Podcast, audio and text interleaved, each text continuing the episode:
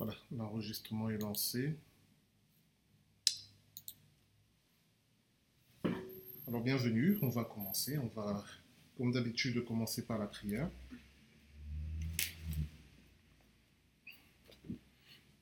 Seigneur notre Dieu, notre Père, nous te remettons ce temps d'étude biblique. Nous te demandons ton aide, ton appui, tes lumières pour l'étude de ta parole. Nous te prions, Seigneur, euh, pour qu'à travers euh, cette étude biblique, à travers nos discussions et nos échanges, nous soyons euh, tous édifiés, tous nourris par ta parole. Père, je remets la, direction de cette étude biblique au Saint-Esprit pour que ce soit lui qui conduise dans les thématiques à aborder, les points sur lesquels insister ou revenir selon euh, les besoins que toi-même tu as identifiés euh, parmi nous. De notre Père, que ton nom soit béni et glorifié au nom de Jésus-Christ. Amen. Alors, nous allons euh, continuer donc le premier chapitre de Jean. Et si nous le terminons, nous allons passer directement au deuxième chapitre, les noces de Cana. Nous sommes toujours euh, dans, cette, euh, dans ce prologue. En le préparant, euh, il y a plein de points qu'on va aborder ce soir. Certains peut-être qu'on a déjà vus lors des, autres études bibliques sur d'autres livres. Mais c'est toujours bien de les revoir et on peut toujours avoir un éclairage nouveau. Donc nous sommes toujours dans Jean chapitre 1. Là, on va revenir sur les versets 15, 16, 17, 18. Et on terminera avec le témoignage de Jean-Baptiste jusqu'au verset 28. Alors je vais vous lire rapidement euh, ces versets. Euh, je reprends à partir du verset 14 pour que ce soit un peu plus clair. Et la parole a été faite chair, et elle a habité parmi nous, pleine de grâce et de vérité et nous avons contemplé sa gloire, une gloire comme la gloire du Fils unique venu du Père. Jean lui a rendu témoignage et s'est écrié, c'est celui dont j'ai dit, celui qui vient après moi m'a précédé, car il était avant moi. Et nous avons tous reçu de sa plénitude, et grâce pour grâce. Car la loi a été donnée par Moïse, la grâce et la vérité sont venues par Jésus-Christ. Personne n'a jamais vu Dieu. Le Fils unique, qui est dans le sein du Père, est celui qui l'a fait connaître. Voici le témoignage de Jean lorsque les Juifs envoyèrent de Jérusalem des sacrificateurs et des Lévites pour lui demander, Toi, qui es-tu? Il déclara, et ne le nia pas, il déclara qu'il n'était pas le Christ. Et ils lui demandèrent, Quoi donc? Es-tu Élie? Et il dit, Je ne le suis point. Es-tu le prophète? Et il répondit, Non. Ils lui dirent alors, Qui es-tu afin que nous donnions une réponse à ceux qui nous ont envoyés? Que dis-tu de toi-même?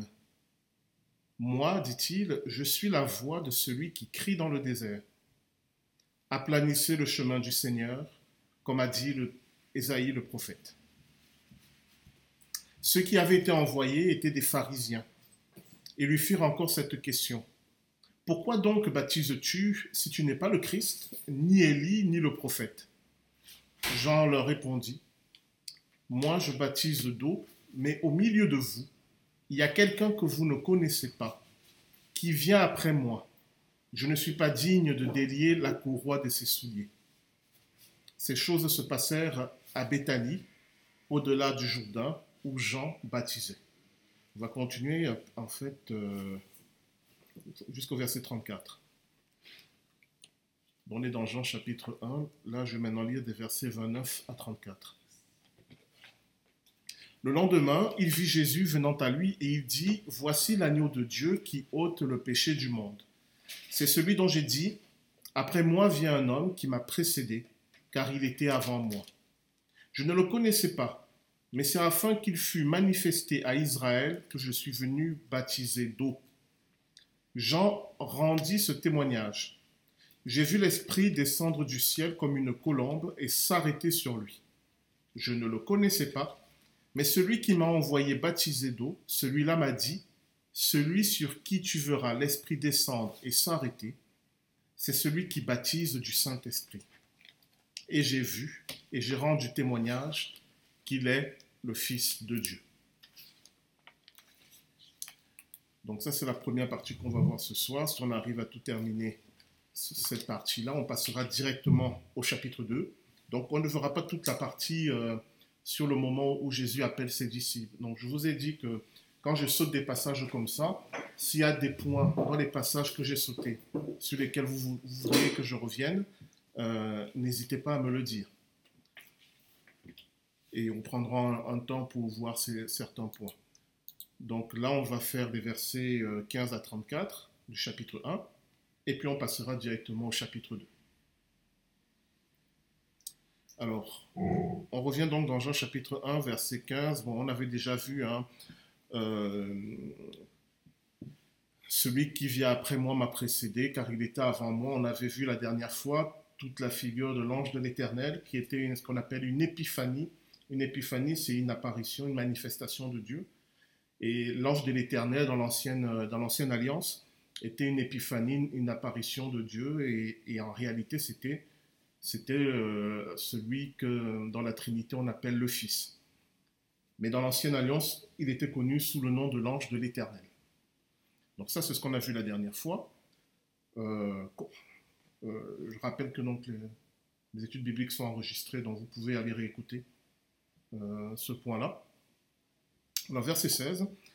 Et nous avons tous reçu de sa plénitude et grâce pour grâce. Je ne vais pas trop m'attarder de, cela, sur cela. On va juste rappeler ce qu'est la grâce. Euh, l'apôtre Paul le fait très bien dans l'épître aux Romains, la différence euh, entre la grâce et il oppose à la grâce euh, la loi. Alors, la grâce, charisme, c'est ce qui va donner aussi les charismes. Et le, sort premier, c'est un, un, cadeau. Avec cette notion de quelque chose, euh, la notion première de cadeau, c'est-à-dire, un cadeau, c'est quelque chose que je reçois sans, gratuitement, sans qu'il y ait quelque chose qui en soit la cause. Donc c'est gratuit, c'est donné volontairement, librement, pour moi.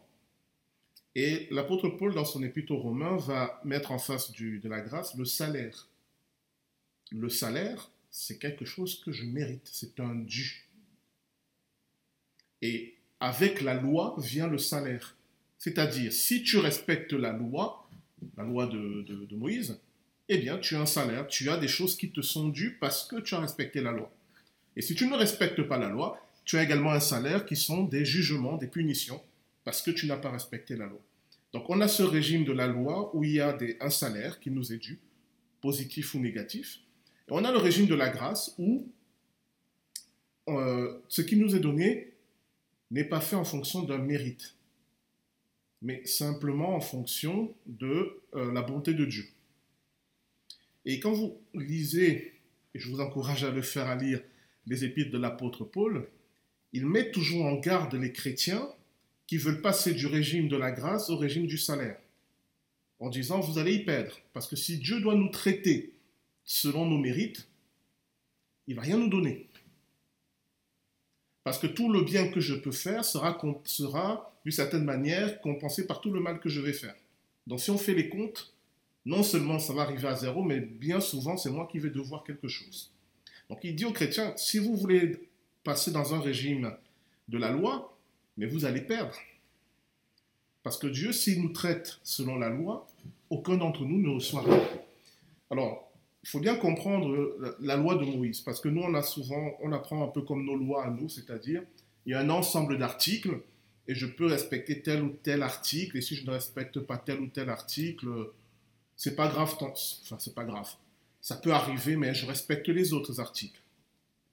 La loi de Moïse, qui est la loi de Dieu, en réalité, c'est un tout.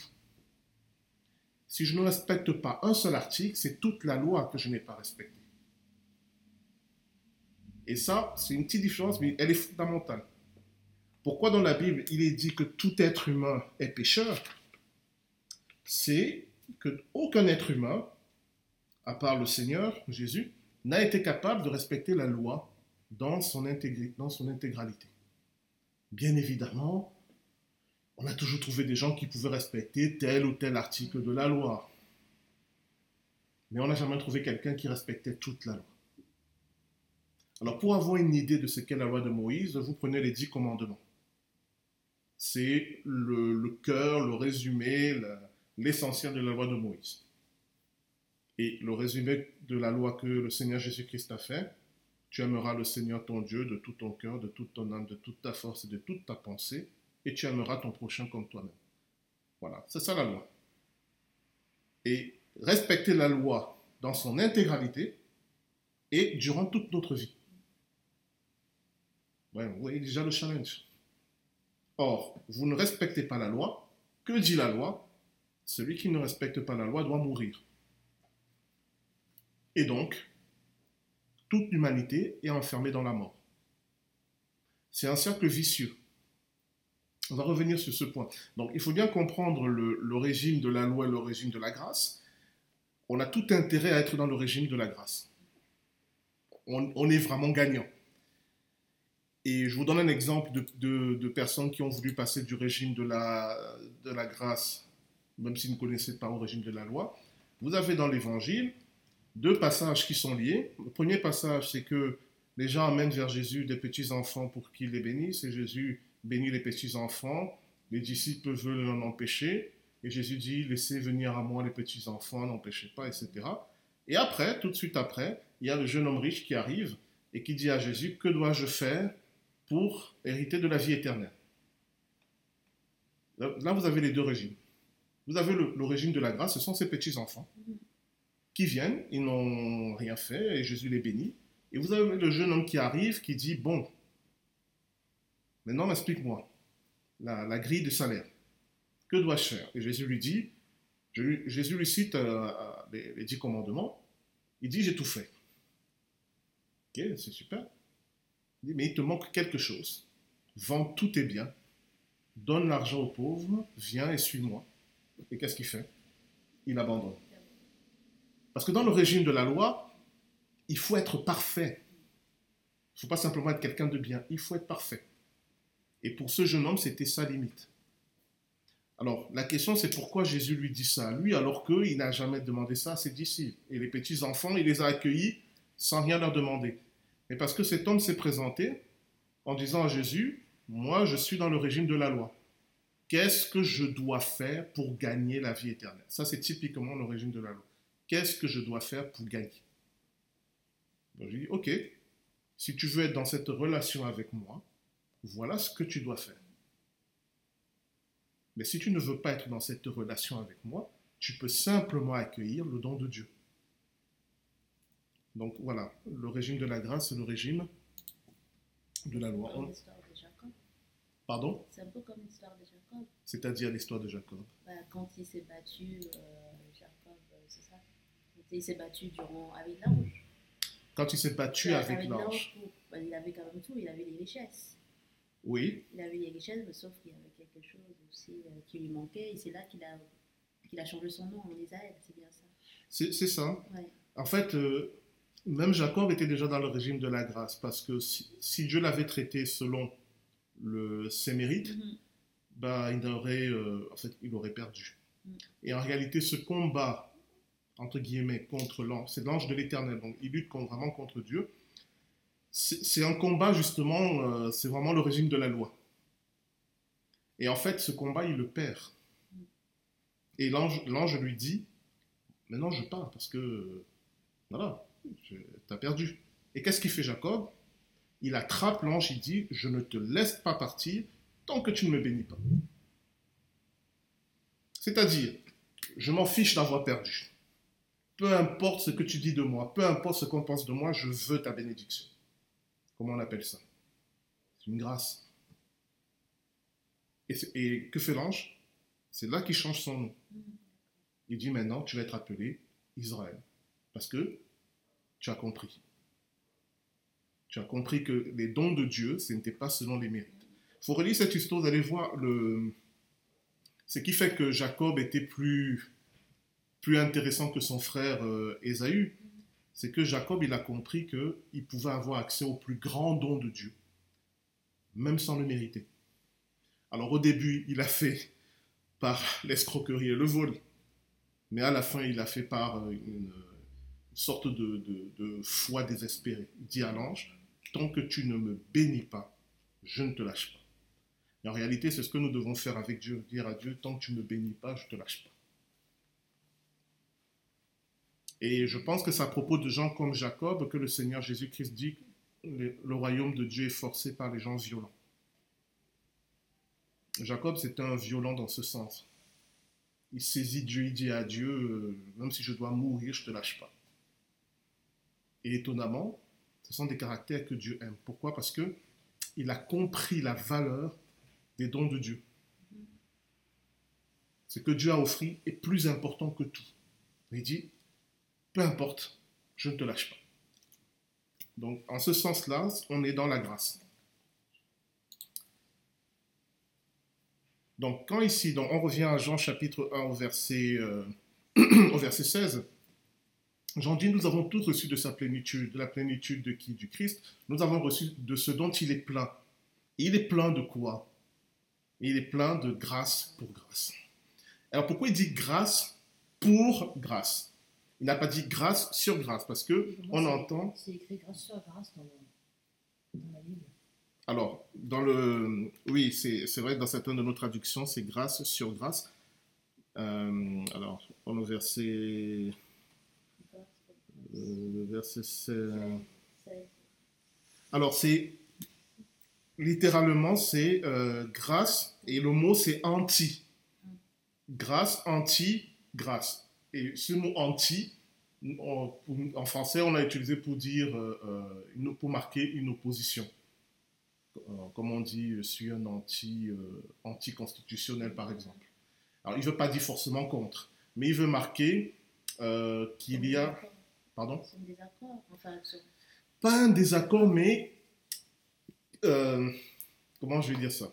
Une grâce qui va répondre à une autre grâce, comme si les, deux grâces se faisaient, étaient face à face. Comme s'il y avait une opposition, c'est vrai, mais mm. c'est pas utilisé ici pour nous dire il y a une opposition. Mais c'est utilisé pour nous dire quelque chose de bizarre et c'est pour ça que certains traduit pour, d'autres sur, parce que en réalité on ne savait pas comment traduire ici grâce contre grâce. Et. Euh, euh, oh, attendez, quelqu'un. Oui. Donc. Euh, ah oui, Jean-Paul, oui, je te donne la parole. Donc, grâce contre grâce, ou plutôt grâce face à une autre grâce. Mais on va, on va voir un peu ce que ça veut dire. Oui? Oui, bah c'est pour aller dans, dans, ton sens. Le mot anti, en fait, il traduit régulièrement, en tout cas des dizaines de fois.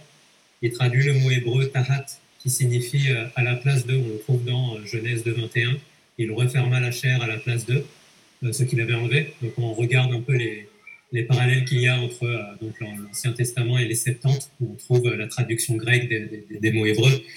Et, et c'est vrai qu'on peut, on pourrait traduire une grâce à la place d'une grâce. c'est exactement ce que, ce que, tu, ce que tu dis. Et, et, le sens, c'est donc ce que tu dis. Hein, Moïse nous a donné la Torah, l'instruction, et à la place de cette première grâce, Jésus nous donne la grâce euh, et la vérité. Voilà. Et il va développer, euh, il va, il va développer dans la suite. C'est pour ça que le traducteur, il était un peu embêté parce que il tombe là-dessus, il se dit mais qu'est-ce que, est-ce qu'il est en train de dire que ce sont deux grâces opposées ou est-ce que il est en train de, ce sont deux grâces qui se répondent l'une à l'autre, euh, qui sont dans une opposition, voilà. Et donc pour que ça ait un sens en français, ils ont traduit parfois par pour, sur, c'est pas faux. Mais si on veut être dans la précision du message que veut nous transmettre Jean ici, euh, il faut lire la suite pour, euh, voir. Parce qu'au verset 17, qu'est-ce qu'il dit? Donc, Nous avons tous reçu de sa plénitude et grâce pour grâce. Il dit au verset 17, car la loi a été donnée par Moïse, la grâce et la vérité sont venues par Jésus-Christ. Donc il, il y a un lien entre les deux. D'accord? Une autre manière de comprendre aussi grâce pour grâce, c'est que normalement, quand vous avez reçu un cadeau, dans la logique humaine, bonsoir, Bonsoir. pas trop mouillé? Non, ça va, je, suis pas loin, mais bon, on est pas je rentre du travail. Alors, je pousse un peu l'écran. Je vais me décaler un petit peu. Quelle, est la logique de Dieu Désolé pour l'interruption. qui est, euh, qui est différente de la logique humaine? C'est que nous, on peut penser qu'une fois que Dieu a fait une grâce, c'est super, c'est merveilleux, c'est déjà tellement extraordinaire que ça va s'arrêter là. En réalité, quand on lit les Écritures, la logique de Dieu, c'est une logique de multiplication. C'est-à-dire que euh, dans la nature même du Seigneur, c'est un Dieu qui donne. Et en réalité, plus il donne, plus on reçoit et plus il donne encore. En fait aussi, on peut comprendre aussi de cette manière, grâce contre grâce, ça veut dire que Dieu nous fait grâce, et la grâce qu'il nous a fait, ce don immérité qu'il nous a donné, il va y en apporter encore un autre, qui est comme si il, euh, ne se lassait pas de nous submerger de dons immérités. C'est comme s'il nous fait une grâce, et cette grâce, elle est, à un moment, il trouve qu'elle est tellement petite qu'il va en rajouter une autre qui va surpasser la précédente, etc. etc. La, la, la logique qui nous est décrite ici, c'est une, une logique du don et du don abondant aussi. hein. Mais ça, c'est une extrapolation sur un sens général. Mais pour être beaucoup plus précis ici, euh, grâce contre grâce, ça renvoie donc au verset 17, où il nous dit, euh, la loi nous a été donnée par Moïse, mais la grâce et la vérité par Jésus-Christ. Alors on peut se dire, si on oppose la loi à la grâce et à la vérité, ça veut dire que dans la loi de Moïse, il n'y avait pas la grâce et la vérité. On peut, on peut raisonner ainsi. Si on me dit, la loi est venue par Moïse, mais la grâce et la vérité sont venues par Jésus-Christ, je peux en déduire que dans la loi, il n'y avait pas la grâce et la vérité. S'il y a eu besoin de Jésus-Christ pour recevoir la grâce et la vérité, ça veut dire que dans la loi, il n'y en avait pas, normalement. Ça pose un petit problème quand même. Oui. Oui. Euh, pour moi, je comprenais que la grâce, c'est l'amour. Et c'est vraiment ça, c'est ça vraiment exact. L'amour, l'amour de Dieu pour nous fait partie de sa grâce, oui, puisqu'il nous aime non pas parce que nous avons fait quelque chose, il nous aime pour ce que nous sommes, av- avant même que nous ne fassions quelque chose. Alors, là, dans les temps de Moïse, vu que c'est la loi, Oui. mais il y avait un, un petit peu de la grâce quand même. Parce que vu que c'est de l'amour, il y avait quand même l'amour. Alors pourquoi il dit que la loi était venue par Moïse et la grâce et la vérité par Jésus-Christ? S'il y avait quand même l'amour dans la loi. Parce que euh, Moïse, c'était qu'un prophète. Il n'a pas tout accompli comme euh, Jésus-Christ. Oui, mais euh, c'est c'est tout à fait vrai. Mais si on revient à la pensée de Paul, pourquoi il formule les choses ainsi? Pourquoi il ne dit pas comme tu viens de le dire? Qui est un peu plus clair que ce que lui il écrit. En fait, quand il dit, je, je- je pose la question pour attirer votre attention sur un point particulier. Quand il dit, euh, au verset, euh, au verset 17, la loi a été donnée par Moïse et la grâce et la vérité sont venues par Jésus-Christ. Ça a été donné à qui? Bah, c'est, on va dire, aux, aux Juifs, en fait, aux Juifs. Au peuple d'Israël. et la grâce et la vérité d'abord à eux, mais d'une manière globale, ça a été donné à l'humanité. Oui, Oui, à quiconque. À- à Tout le monde. Voilà. Donc, c'est c'est le destinataire qui est intéressant. Je vais vous lire un psaume, c'est le psaume, euh, le, le psaume 19. Donc, si je le retrouve, le psaume 19.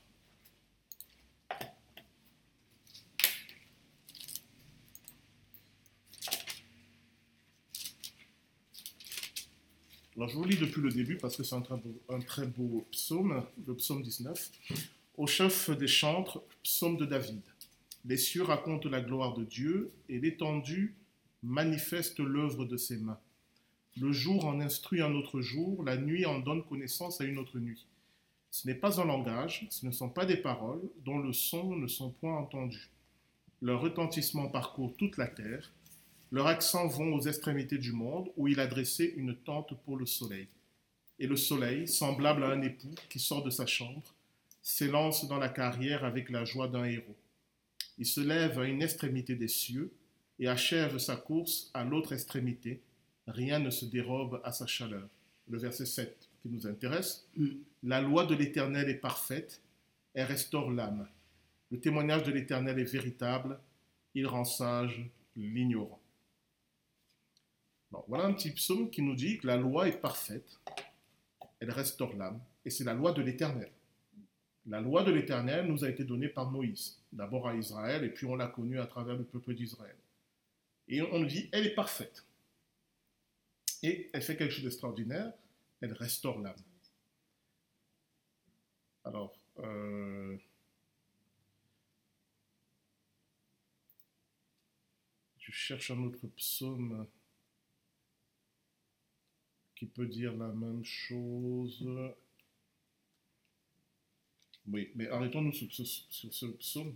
Il nous dit que la loi est parfaite et qu'elle restaure l'âme, c'est-à-dire qu'elle nourrit l'âme. Et on nous dit dans Jean 1 que on oppose la grâce et la vérité à cette loi de Moïse, qui est en fait la loi de Dieu et qui est parfaite et qui fait du bien à l'âme. Mais cette loi de Moïse ne nous a pas donné la grâce et la vérité. Ça ne veut pas dire que en elle il n'y avait pas la grâce et la vérité. Mais ça veut dire que la loi de Moïse n'était pas faite pour nous donner la grâce et la vérité. Elle avait en elle la grâce et la vérité puisqu'on nous dit qu'elle est parfaite et qu'elle restaure l'âme. Mais elle n'avait pas pour fonction de nous les communiquer. Et c'est l'évangile du Seigneur, quand je dis l'évangile, c'est son œuvre, toute son œuvre, son enseignement et ce qu'il a accompli, qui nous ont communiqué la grâce et la vérité. Parce que la grâce et la vérité, s'il y a une œuvre qui n'a ni, grâce de Dieu, et dans la grâce de Dieu il y a son amour, ni la vérité, on ne peut pas dire de cette œuvre qu'elle est parfaite, ni qu'elle restaure l'âme. Simplement, la loi n'a pas été faite pour communiquer cela à l'être humain. La loi été faite pour le manifester à l'être humain. C'est à travers la loi qu'on connaît la grâce et la vérité. Mais si on connaît quelque chose mais qu'on ne le reçoit pas, on est dans une situation un peu bancale. C'est-à-dire, la loi nous dit, voilà la grâce, voilà la vérité de Dieu. Et nous, et on contemple ça, mais on ne le reçoit pas. Après vient le Seigneur qui prend cette grâce et cette vérité dans la loi et nous les communique. Ce qui veut dire qu'en fait, il n'y a pas une opposition entre la loi de Moïse et l'évangile du Seigneur Jésus-Christ. Parce qu'en réalité, c'est la même chose. Mais ils n'opèrent pas au même niveau. Et c'est en cela que dans les épîtres, l'apôtre Paul va dire que la loi ne sauve pas. Il va dire même que la loi nous condamne. On peut croire que la loi est quelque chose de négatif. Il veut simplement dire qu'elle n'a pas été faite pour cela. La loi de Dieu qui est passée par Moïse n'a pas été donnée pour nous sauver. Elle a été donnée pour manifester, entre autres, manifester le péché. Tant que tu ne sais pas que Dieu n'aime pas le vol et que tu voles dans l'ignorance, tu fais quelque chose qui est mal, on est d'accord, mais tu n'as pas commis de péché. Le péché commence à partir du moment où Dieu te dit, je n'aime pas ça. Parce que c'est quoi le péché? C'est tout ce qui est contraire à la volonté de Dieu. Tant que tu ne connais pas la volonté de Dieu, tu n'es pas dans le péché, fondamentalement. Mais dans la loi, il y a eu les dix commandements. Oui, c'est ça. Mais les dix commandements, il y a, il y a les précisions que Dieu aime. Par exemple, euh, tu ne voleras point. Voilà. À partir du moment où Dieu te dit, ma volonté c'est que tu ne voles pas, quand tu voles, tu commets un péché. Pourquoi les enfants Pourquoi Jésus dit, euh, laissez venir à moi les petits-enfants? Pour ceux qui ont travaillé avec les enfants, vous croyez que les enfants sont parfaits, gentils, sans défaut, sans truc? Ils, font du mal aussi, les enfants. Oui, c'est plutôt au contraire. Les enfants, quand on leur dit quelque chose de ne pas faire, ils vont le faire. par exemple. Mais pourquoi ils sont accueillis par Dieu comme cela? Parce qu'ils n'ont pas la connaissance encore. Ils, ils peuvent faire le mal, mais ils font le mal innocemment. Oula. Dans l'ordre, Ingrid puis Asina. Euh, oui, alors moi j'avais une question. Tout à l'heure, tu parlais de, des destinataires. Oui. Euh, et donc tu disais que la loi elle a été donnée à l'humanité. J'attendais que tu développes là-dessus. En fait, pourquoi le destinataire, du coup, il est important euh, à ce niveau-là par rapport à la loi Ok. Je- Euh, Est-ce qu'il est différent euh, Est-ce que le destinataire est différent quand on parle de la grâce et de la vérité? Je, je reprendrai ta question tout à l'heure. Asina? Moi, je voulais déjà savoir pourquoi euh, la loi euh, restaure l'âme. Et André, il a une question aussi. Oui. Euh, moi, la question, c'était euh, quand on parle de la vérité, euh, qu'est-ce qu'on veut dire ici par euh, la vérité? Euh, Voilà. Est-ce que, tu as 4 heures devant toi là pour, euh, pour répondre à cette question. Alors faisons dans l'ordre. Commençons par le psaume 19. C'est donc euh, euh, la loi restaure l'âme. Alors, oui, j'ai dit que la loi ne sauve pas, mais la loi aide quand même. Parce qu'à partir du moment où tu commences à savoir ce que Dieu n'aime pas, tu peux commencer à orienter ta vie dans des choses qui sont selon la, qui sont selon la volonté de Dieu. Quand tu commences à savoir que Dieu n'aime pas le vol, si tu es voleur, tu peux te repentir, arrêter de voler. Mais la limite de cela, c'est que la loi te dit ne vole pas. Mais la loi ne va pas t'aider à ne pas voler. Donc toi, tu peux essayer. Mais tu vas, il y a sur certains points, tu vas atteindre tes limites. Et la loi ne va pas t'aider. Elle va juste te dire, bah non, tu ne fais pas ça. Mhm. Et on va voir pourquoi c'est important. Parce que ça va rejoindre ce que Jean-Baptiste dit quand il dit que Jésus est venu baptiser du Saint-Esprit. Il est venu compléter cet aspect-là. La loi te dit non, mais ne t'aide pas à bien faire. Elle ne te donne pas les capacités, je veux dire à l'intérieur, de faire le bien. Elle te dit juste ne fais pas ça. Donc elle restaure l'âme dans une certaine mesure, la loi. Mais elle n'amène pas ce qui est parfait. Et ça, c'est le Seigneur Jésus qui va l'apporter. Ensuite, qu'est-ce que la vérité? Oh. Euh, Je vais te répondre. Je, décale encore la réponse pour, euh, pour André. Alors, la question de Ingrid, c'était... euh, Est-ce que tu peux me redire, Ingrid? Euh, Oui, c'était. euh, donc la loi a été donnée à l'humanité. Ah voilà, qui est le destinataire. Pourquoi est-ce que le destinataire est différent quand on parle de la grâce et de la vérité? Alors non, le destinataire n'est pas, n'est pas, diffé- n'est pas différent. Le premier destinataire de la loi, c'est Israël, peuple d'Israël. Et je ne sais pas si j'en avais parlé la dernière fois, si c'était ici ou dans une autre étude biblique. Je fais trop d'études bibliques maintenant, j'arrive plus à savoir à qui j'ai parlé.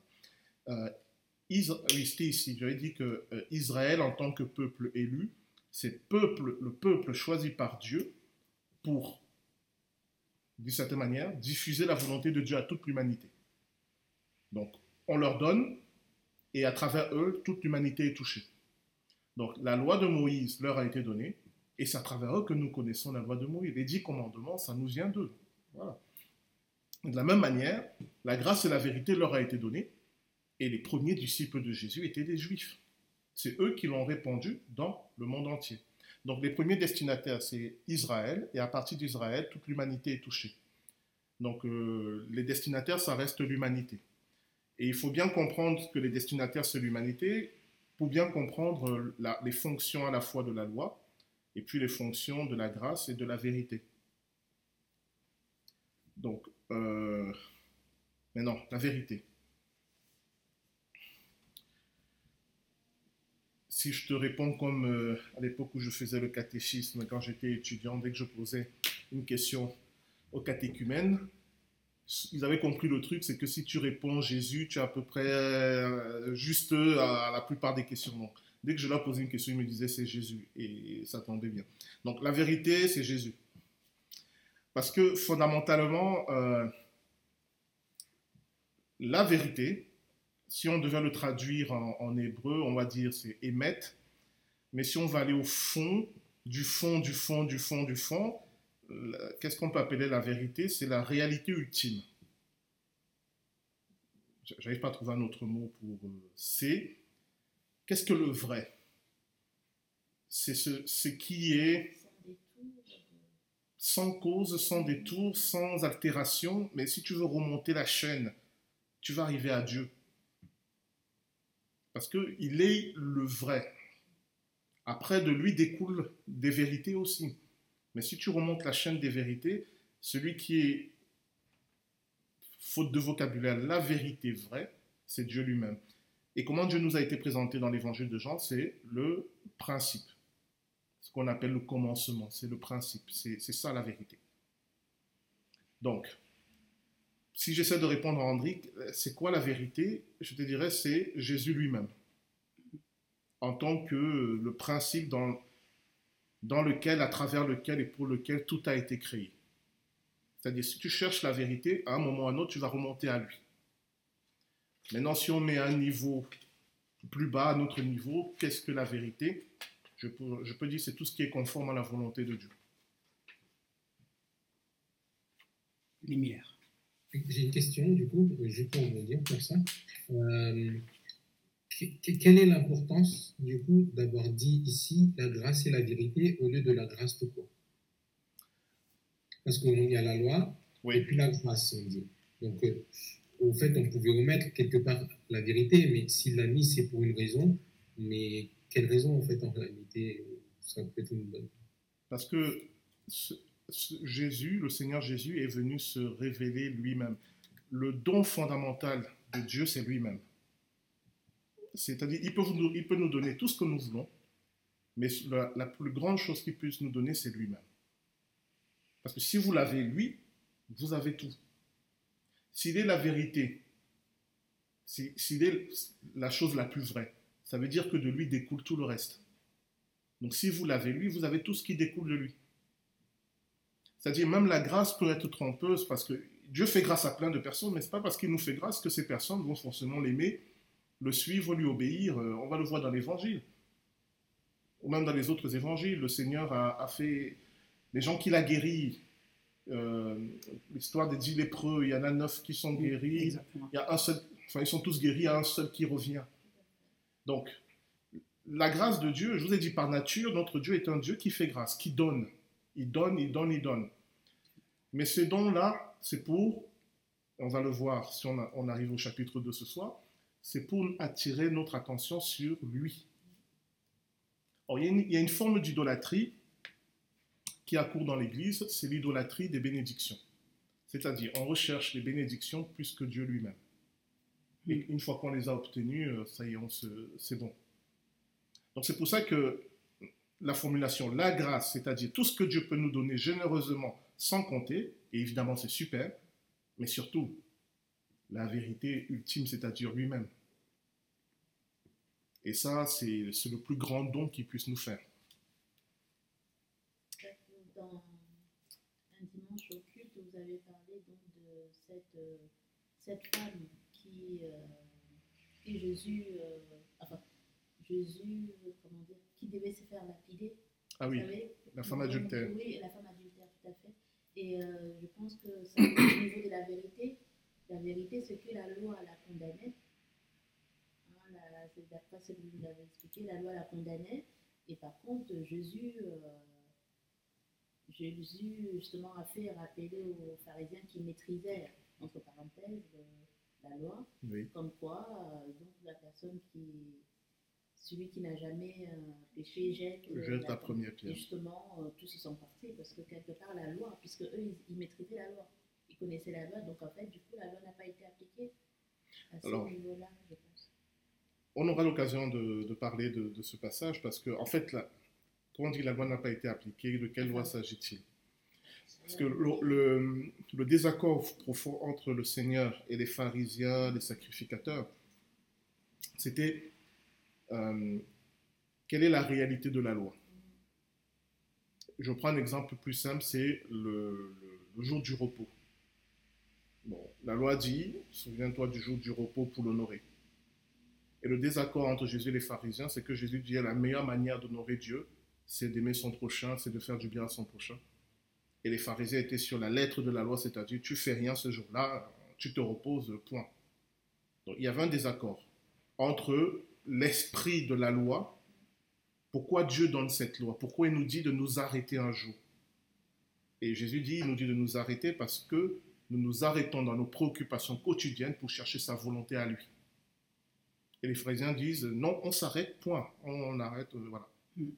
Donc ce désaccord entre l'esprit profond de la loi, c'est la raison pour laquelle Dieu a donné cette loi, et puis la manière dont elle est appliquée. Et bah, en réalité, puisque cette loi, comme je dis, elle vient de Dieu, elle vient du Seigneur lui-même, il est le mieux placé pour dire dans quel état d'esprit il a donné. Et l'histoire de la femme adultère, c'était, ça, ça relève du même débat. Encore qu'il n'appliquait pas la loi de Moïse, parce que pour pouvoir la lapider, il aurait fallu les deux. Le monsieur et la dame adultère. Bon, peut-être le monsieur s'était enfui, on ne sait pas. Mais il y a déjà un problème. Bon, imaginons qu'ils s'étaient enfuis et qu'ils n'ont pas pu, ils veulent appliquer la loi. Ben, le Seigneur Jésus leur dit, et ce qui revêt dans ce passage qui est fondamental, c'est que la loi a été donnée pour faire prendre conscience du péché en vue du salut du pécheur. Donc, l'adultère, ça mérite la mort. Et ça, ça n'a pas changé. Mais Dieu dit, je vous le dis pour que vous compreniez dans quel état vous êtes, afin que vous vous repentiez et que vous puissiez être pardonné. Donc, c'est un exemple parfait parce que dans cette histoire de la femme adultère, le Seigneur Jésus est venu révéler la grâce et la vérité. La grâce de Dieu qui est le salut du pécheur et la vérité sur qui est Dieu vraiment. Dans son identité profonde, c'est ce qu'il va dire dans, dans Zacharie, Dieu ne veut pas la mort du pécheur, mais qu'il se répande et qu'il vive. C'est dans Ézéchiel. Je ne, souhaite pas la mort du pécheur, mais qu'il se répande et qu'il vive. Ça, c'est la vérité profonde de Dieu. Il fait une grâce à cette femme en disant, voilà, écoute, je ne te condamne pas, va et ne pêche plus. Et il révèle quelque chose de Dieu qui est que ce qui intéresse plus le Seigneur, c'est la repentance plutôt que la punition. Donc c'est une illustration de cela. Alors on va avancer. Alors, verset 17, la loi donnée par Moïse, la grâce et la vérité sont venues par Jésus-Christ. J'ai insisté là-dessus pour que euh, vous ne tombiez pas dans le piège de dire euh, la loi de Moïse c'est mauvais, ça sert à rien, c'est inutile. Non, elle a son utilité. Et s'il n'y avait pas la loi de Moïse, il n'y aurait pas la grâce et la vérité. La loi a fixé le cadre dans lequel le Seigneur allait intervenir et manifester sa grâce et la vérité. Euh, oui, Jean-Paul? Oui, je ne vais pas prendre beaucoup de temps, je ne vais pas m'attarder. Je voulais juste ajouter un, un aspect sur le, le terme de, de vérité, qui est aussi donc associé, que ce soit à, à Jésus à- et même à- au Saint-Esprit, l'Esprit de vérité.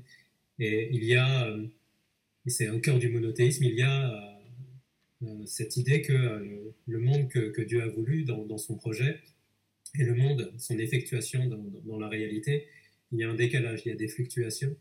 Et euh, la foi monothéiste nous dit oui, mais c'est le, créateur de ce monde le projet du monde est, finalement euh, le monde tel qu'il est, qui n'est pas, qui est, toujours en, en genèse continuée. hein, Eh bien, c'est, vont coïncider au bout d'un moment.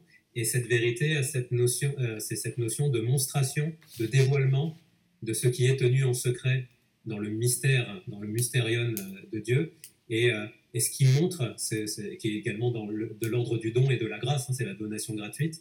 Cette monstration se fait par le Saint-Esprit et également par l'œuvre de Jésus, puisque c'est lui qui accomplit euh, la création, c'est lui qui est le premier visé, c'est lui qui est l'arché, le principe. Et cette vérité, elle, se, fait donc avec Jésus et par l'effusion du Saint-Esprit. Donc c'est le fait que euh, le monde arrivera à son, à son accomplissement, que le, comme on le dit souvent, euh, euh, Guy Bertrand, euh, comme tu le dis, et, et je suis complètement d'accord avec ça, que le, le but de la création n'est pas en arrière, il est, il est en avant. On se dirige vers cela, et, et c'est ça cette vérité, c'est euh, montrer quelle est euh, la- cette finalité de, de la création. C'est ça également lieu avec, un lien avec euh, cet aspect. Moi, je voulais juste partager cette réflexion. c'est aussi un des aspects de, de cette vérité. Je, je suis allé directement à l'aspect ultime qui est Dieu, mais comprenez bien qu'il y a plusieurs strates. Et, euh, et chacune des strates va se manifester. Euh, verset 18. Personne n'a jamais vu Dieu. Bon, on en avait parlé la dernière fois. Vous, vous comprenez maintenant qu'il s'agit de Dieu le Père. Mm.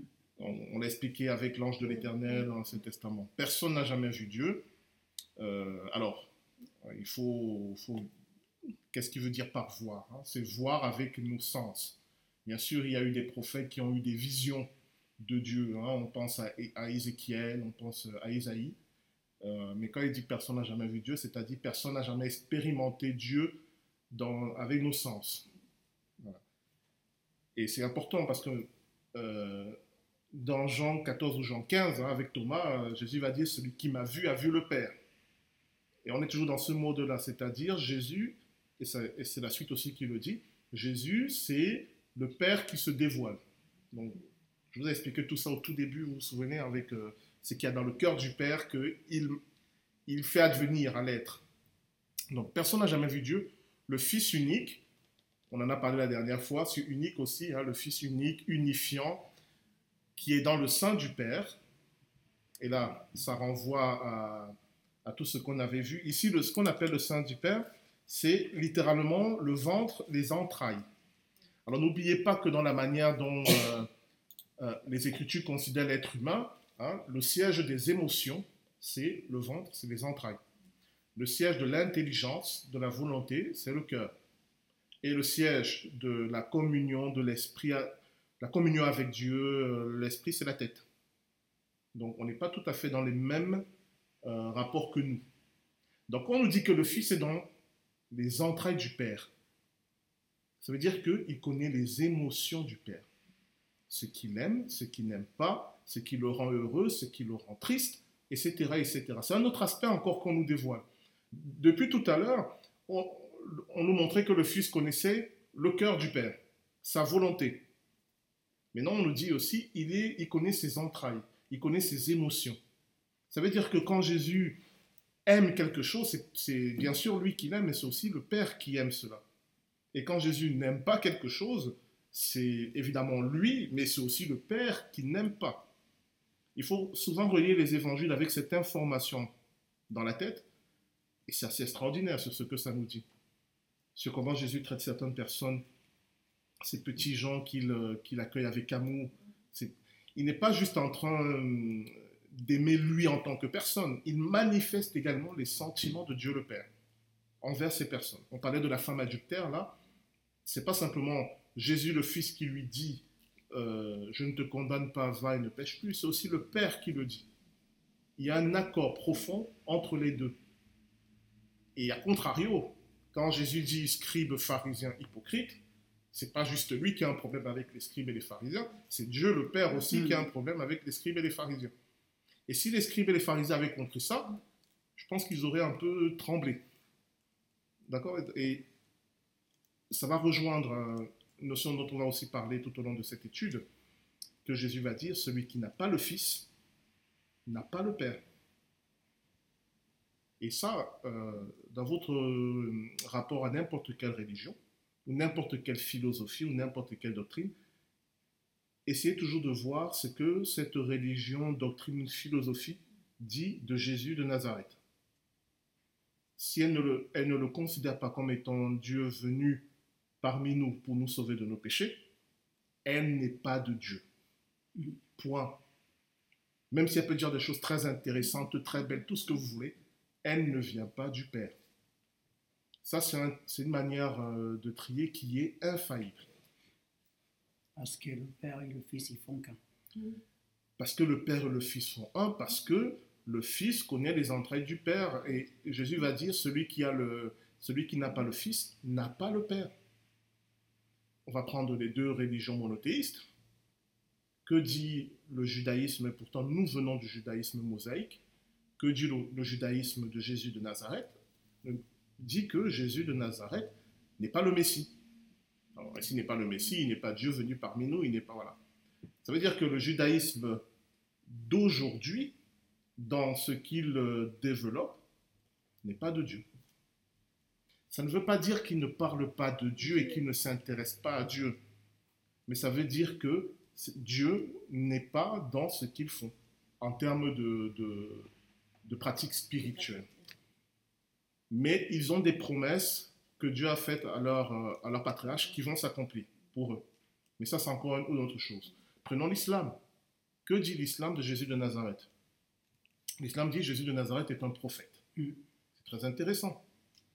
Mais il rajoute, c'est un homme, c'est pas Dieu venu parmi nous, et il n'est pas mort sur la croix pour nous pécher, c'était un sosie. Ok, il le respecte, il trouve que c'est quelqu'un d'intéressant, hein, il, euh, pour eux c'est un prophète, mais ce n'est pas Dieu venu parmi nous. Mm. Ça veut dire quoi? Le Père n'est pas dans l'islam. Ça veut dire quoi? Vous ne pourrez pas connaître le Père à travers l'islam ni à travers le judaïsme actuel. Ça, c'est des- je, je sais que c'est pas très politiquement correct, mais il faut, il faut prendre les choses euh, au, au sérieux. Quand, quand le Fils nous dit, quand Jésus nous dit, celui qui n'a pas le Fils n'a pas le Père. Je crois que la Bible elle est claire là-dessus. C'est tout ce qui ne confesse pas Jésus-Christ. La Bible, est, la Bible est très claire, mais dans la pratique euh, de nos vies, on a tendance à vouloir euh, atténuer certaines paroles de Jésus qui nous mettent mal à l'aise dans notre rapport avec les autres. Ce que je viens de vous dire ne veut pas dire que Dieu déteste les musulmans ou les juifs. Vous voyez bien la différence. hein. Ça veut juste dire que c'est pas par là que vous allez le trouver. Tout simplement. Alors, à plus forte raison, euh, n'importe quelle philosophie, même une théologie chrétienne, qui se dit chrétienne, qui nie Jésus-Christ comme étant Dieu venu parmi nous pour nous sauver, elle n'est pas de Dieu. Tout simplement. Enfin, tout simplement. Euh, Je te donne la parole, Ingrid. hein. Ça veut dire que quand vous écoutez un discours, euh, et vous voulez un peu savoir, mais est-ce euh, qu'il y a quelque chose de l'ordre du Seigneur là-dedans? Cherchez ce qu'ils disent de Jésus-Christ ou interrogez la personne qui tient ce discours en disant qui est Jésus pour toi? Et je vous assure, c'est infaillible. Et ça va vous permettre de situer. Ça ne veut pas dire qu'après vous devez cesser d'écouter la personne parce qu'il y a des discours très intéressants qui peuvent, euh, qui peuvent vous édifier sur d'autres points. Mais il faut juste la remettre à son bon niveau. Il peut y avoir des sagesses humaines qui sont très intéressantes, Mm. qui peuvent nous apporter des choses. Voilà. Mais n'en faites pas des absolus de vos vies. Tout simplement. Euh, oui, Ingrid? Euh, oui, du coup, euh, donc ceux qui étaient euh, dans le temps avant Jésus, du coup, ils n'avaient pas le Père. Parce qu'ils n'avaient pas le Fils. Très bonne question. Ceux qui étaient dans les temps avant la venue de Jésus-Christ et qui ont été fidèles à Dieu, ils ont le Père. Parce qu'en réalité, ils ont le Fils. Je te donne un exemple.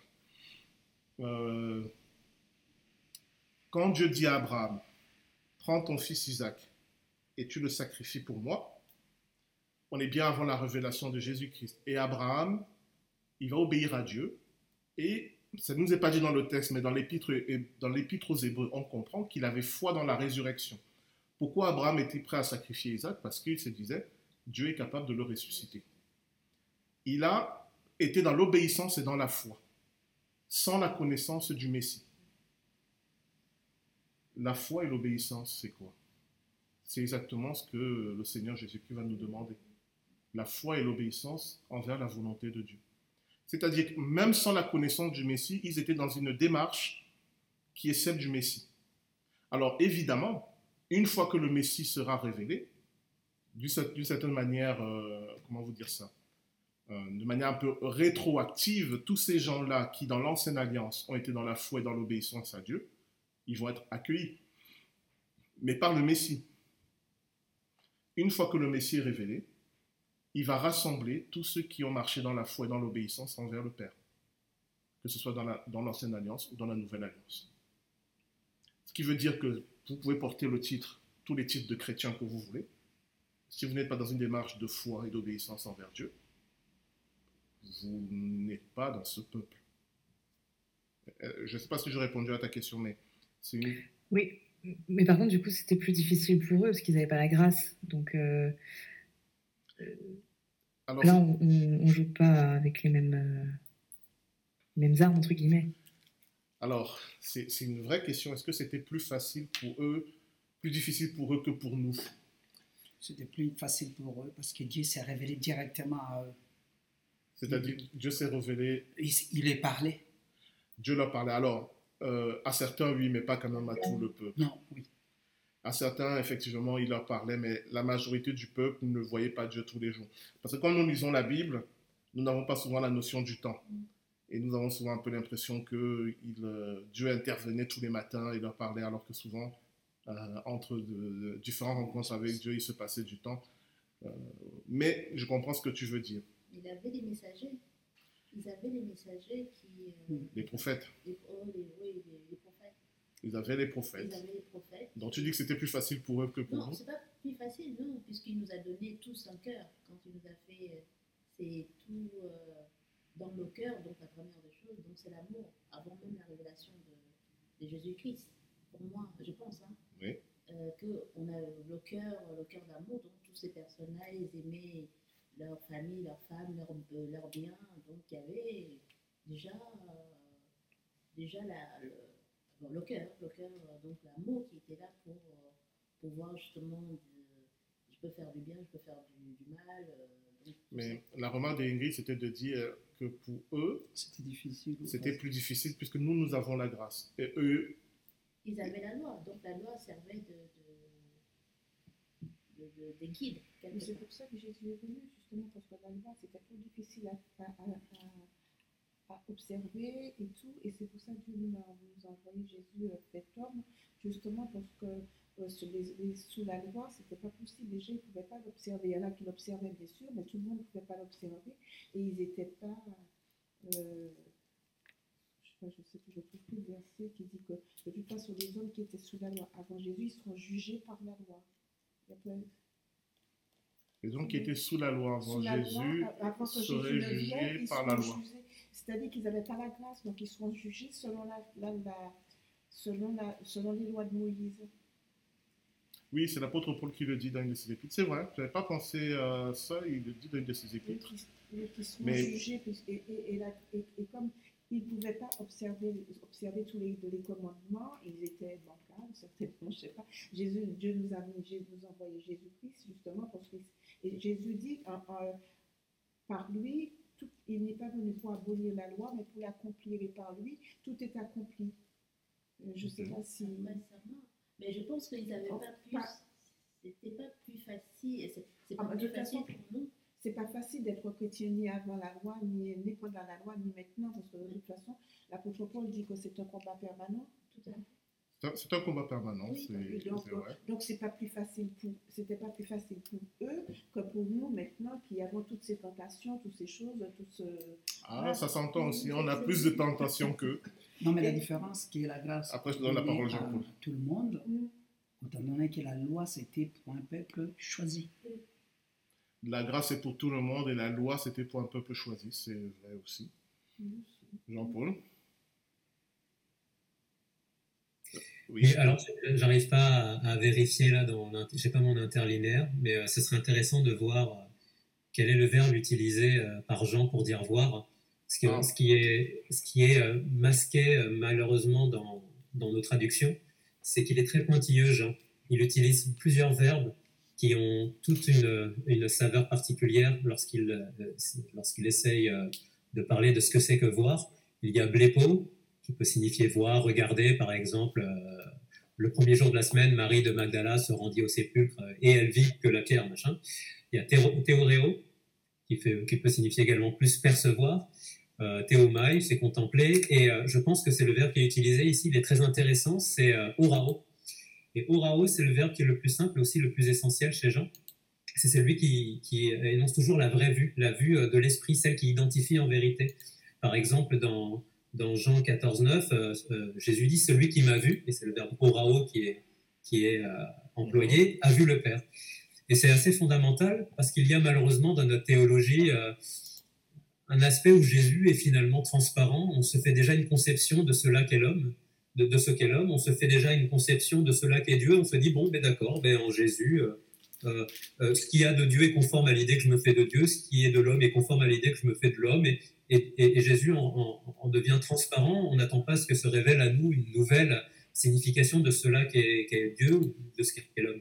Mais euh, si on pouvait re- relever peut-être la structure la plus fondamentale du Nouveau Testament et même de la Bible, c'est cette structure du cachet manifesté. Il y a quelque chose, et c'est à chaque fois lorsque les petits mots, les articulations, les prépositions, tout est selon. C'est vraiment la direction qui est donnée. Il y a euh, ce qui est dormant, ce qui est de la graine, euh, ce qui est euh, dans le cachet du Père, le, le secret du Père, c'est le mysterion, le mystère. Il y a ensuite ce qui s'accomplit, et en même temps que cela s'accomplit, cela se montre, la monstration. Et c'est ça qu'on appelle l'apocalypsis, la levée du voile. On Donc, va le parler dans la suite parce qu'il il développe ce, ce point. on a perdu Jean-Paul. Ah, désolé, j'ai été, j'ai été déconnecté. Donc oui, Oui. tu disais qu'on allait en parler dans la suite? Oui, parce que c'est ça, justement, ça, euh, tout ce qui, ce qui dit juste après, là, ça, c'est ça. On- Et justement, ben, Jésus est la lumière, c'est celui, il n'y a rien d'autre à voir de Dieu le Père, si ce n'est par Jésus qui nous révèle, c'est, c'est, c'est, c'est lui qui est le visible de, de, de l'invisible, c'est lui qui est le visible du secret, c'est lui qui révèle euh, et, et qui nous donne ce qu'il y a à voir, et c'est ce qui est, finalement, je pense que c'est ce dont il est question. Si toutefois le verbe employé stade c'est est- c'est c'est donc c'est le verbe qui veut dire voir, mais aussi expérimenter et discerner aussi. Donc, quand il dit personne n'a jamais vu Dieu, on peut aussi même dire personne n'a jamais expérimenté Dieu, discerné Dieu. Et dans la suite, il va nous, il va nous, il va compléter. Pour terminer le débat que Ingrid a lancé euh, Oui. euh, sur est-ce que c'était plus- Facile. plus facile ou plus difficile, je vais faire mon centriste, je vais dire c'était différent. Voilà, ça, me, ça me permet pas d'avancer, c'était c'était différent.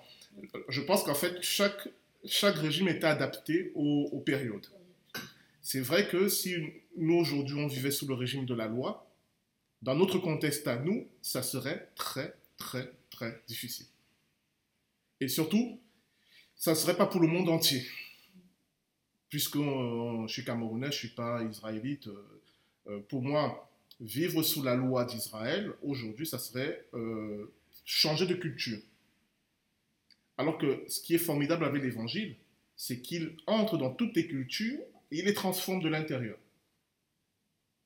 C'est la, la petite différence. Donc, le régime de la grâce et de l'évangile est adapté à notre période, où Dieu veut toucher le monde entier. Et le régime de la loi, il est adapté à un peuple, à qui on peut donner une, une culture, une civilisation, avec une loi qui n'était pas simplement une loi religieuse, qui était aussi une loi civile, qui avait des aspects civils. Il y avait aussi le, le temple ou l'arche de l'alliance qui était centrale, où quand on commettait des péchés, il y avait des sacrifices pour le pardon des péchés. Mm. Il y avait des rituels pour manifester que tu crois ou que tu demandes le pardon de Dieu ou que tu reçois le pardon de Dieu. Donc c'était à peu près le même régime que nous, sauf que ça passait par des actes euh, visibles et clairs et culturels. Ils ont- aussi communautaires, c'est pas comme nous, enfin on nous dit par rapport à cette période, nous sommes beaucoup individualistes, enfin, parce que c'est des activités qui font ça, parce qu'ils vivaient quand même euh, On va y venir sur ce point aussi. Alors, on n'est pas plus. euh, si on est devenu plus individualiste, c'est une déformation parce que euh, c'est les deux, c'est la communauté et l'individu. Mm. Et c'est vrai que en tant qu'Église, on a eu tendance souvent, non récemment, Mm. à mettre plus l'accent sur l'individu. On a oublié l'aspect communautaire. C'est vrai qu'en Israël, c'était d'abord la communauté et c'était l'individu dans la communauté. Hein, la plus grande punition en Israël, à part la mort, c'était d'être chassé de la La communauté. communauté. Tu n'étais plus membre du peuple. Donc l'identité passait par le peuple. Dans l'Église, c'est la même chose. Je suis chrétien parce que je suis membre de l'Église. Mais c'est vrai que ce que le Christ a apporté, c'est un rappel, pas quelque chose de nous, c'est un rappel. Je suis aussi un individu devant Dieu. En tant qu'individu devant Dieu, j'ai de l'importance et j'ai du sens. Ce qui veut dire que je suis membre d'une communauté, mais mon identité dans la communauté n'est pas la seule. J'ai une identité personnelle. D'où l'importance qu'on trouve dans l'Évangile, mais aussi surtout dans le livre de l'Apocalypse, sur le fait que Dieu va nous donner des noms nouveaux à chacun d'entre nous, un nouveau nom. Il y a une reconnaissance de chacun d'entre nous en tant qu'individu. Mais on va revenir là parce que ça nous amènera un peu plus loin, mais c'est des questions qu'on va aborder. Je disais à Jean-Paul que c'était lié parce qu'effectivement, qu'est-ce qu'il dit? Personne n'a jamais vu Dieu. Le Fils unique qui est dans les entrailles du Père est celui qui l'a fait connaître. C'est très intéressant parce que ici, le verbe qu'on a traduit par connaître, c'est un mot très particulier. C'est pas juste il nous l'a fait connaître, c'est-à-dire il nous a parlé de lui. C'est euh, exégésato. Vous entendez le mot exégésato, vous entendez exégèse dedans. C'est quoi une exégèse? C'est quand on fait une étude d'un texte où on explique euh, mot par mot, on explique le sens des mots et puis le sens du texte. C'est une étude détaillée Dans le Fils ne nous a pas simplement fait connaître le Père d'une manière euh, globale, mais même dans les détails. Et ce, à l'origine, ce mot exégète, il est, ça signifie un dévoilement. C'est pour ça que ce que disait Jean-Paul était tout à fait juste. Il est celui qui nous l'a dévoilé, le Père. Mais pas dévoilé simplement, j'enlève le voile. Dévoilé et expliqué dans les détails. Hmm. J'insiste parce que hum, dans nos Bibles, c'est mis, euh, il nous l'a fait connaître. Et connaître, euh, c'est trop vague par rapport au mot qui est utilisé. Il y a un dévoilement, il y a une explication, il y a une exégèse de Dieu. C'est un mot très fort. Et s'il nous l'a dévoilé Dieu, cela veut dire que Dieu était voilé. Dieu était caché. Le Père était caché. Alors, pourquoi le Père était caché? Ça peut nous amener très loin, parce que ça, ça nous amène dans la... C'est comme qu'est-ce que la vérité? On en a pour des heures. Mais en gros, le Père se cache pour nous laisser une place. Le Père se cache pour que nous puissions exister. Parce que si le Père est là dès le départ, nous n'avons pas de marche. Quand le Père se cache, qu'est-ce que nous faisons? Nous commençons à le chercher. Et en le cherchant, nous commençons à nous questionner sur qui il est. Et en le cherchant, nous questionnant, en réalité, nous nous questionnons sur tout. Si vous vous rappelez ce que je vous ai dit, que la vérité ultime, c'est Dieu, si vous cherchez Dieu, vous cherchez la vérité ultime. Et en cherchant cette vérité ultime, vous allez devoir interroger tout. Pourquoi je suis là? Pourquoi il y a un soleil? Pourquoi je peux toucher les choses, pourquoi il y a le son, pourquoi il y a des animaux? En réalité, quand Dieu se cache, on est obligé d'interroger toute la création et nous-mêmes pour le trouver. Et en le faisant, on en apprend sur nous, sur la création et sur lui. Alors que si, dès que nous naissions, nous avons immédiatement une connaissance de qui est Dieu, en réalité, ça paraît bizarre, hein, mais on ne serait pas, on pas formé on, serait presque rien. Limite, on ne serait rien. Je ne sais pas si vous saisissez. Si je n'ai pas la marge de me déployer dans mon identité, dans mes questionnements, même dans mes succès ou même dans mes erreurs, je n'ai pas de personnalité. Je n'existe pas en réalité. Donc en fait, Dieu se cache pour nous. Parce qu'en le cherchant, on va devenir des êtres. on va vraiment exister. Question, est-ce qu'en le trouvant, on cesse d'exister? Oui, Jean-Paul? Oui, et euh, pour... Euh, c'est très très très juste ce que tu dis, c'est vraiment très intéressant. Et pour donner un autre aspect complémentaire, euh, il faut voir que, Dieu, c'est l'être absolu. absolutiste, c'est donc l'être nécessaire, l'être dont l'acte d'exister ne dépend de rien d'autre. Et euh, ça veut dire que euh, euh, si Dieu c'est le tout de l'être, il n'y a pas de place pour autre chose que Dieu. Et si Dieu veut faire de la place pour autre que lui, autoriser une altérité, à avoir un vis-à-vis, une, créature qui sera jamais son égale, puisqu'il y a quand même une distinction ontologique fondamentale entre le créateur et la créature, mais il doit nécessairement s'effacer, pas se néantiser, mais effacer l'évidence de sa présence. Et Là où les Grecs ont plutôt été sensibles à la plénitude, à la plénitude de l'être et, ont développé la philosophie pour essayer de réfléchir sur cela qu'est l'être et caractériser, la pensée biblique a toujours été sensible à ce manque de, il manque quelque chose pour la, pensée hébraïque. Le fait que Dieu existe, c'est, ils le savent par tradition. Le fait que l'homme existe, c'est une vérité empirique. Ce qui est euh, euh, problématique, c'est le fait qu'il existe un monde, puisqu'il ne peut pas exister quelque chose. Euh, il n'y a pas de place en Dieu. C'est, c'est un peu provocateur, mais en Dieu, il n'y a pas de place pour l'homme en tant qu'il est l'absolu. Et il va falloir trouver une solution pour la coexistence entre le créateur et la créature et, la pensée pour rendre visible, pour ouvrir des fenêtres de visibilité sur, sur, sur Dieu. C'est cela finalement qu'est la sainteté. C'est cette démarche qui peut se développer euh, dans le temps, donc euh, c'est le Shabbat, dans l'espace, c'est le Mikdash, le temple, et dans les, relations, les mitzvot, les relations entre, entre les hommes, c'est cette pensée de sainteté pour essayer d'ouvrir des fenêtres de visibilité, de recherche et, c'est effectivement la condition sine qua non euh, pour laquelle je peux développer une personnalité et m'adresser à un Dieu qui lui-même est personnel. Hmm. voilà. Oui, Assina, tu voulais. Ou André? Oui. euh, avant la chute, euh, Dieu ne se cachait pas, ils, ils étaient en fusion euh, avec Adam et Ève. Euh, Enfin, en tout cas, je, enfin, pas en fusion, mais je veux dire, euh, ils se cachaient pas. En communion. En communion, pardon, excuse-moi. Mhm. Euh, donc, euh, du coup, à ce moment-là, il- par rapport à la question, Dieu laisse la place pour que l'humain, l'homme existe. Ben, en tout cas, ce que je vois dans Genèse, c'est que ils coexistaient par la création que Dieu a faite de Adam et Ève. Mais après, je conçois aussi qu'après la chute, les choses ont changé.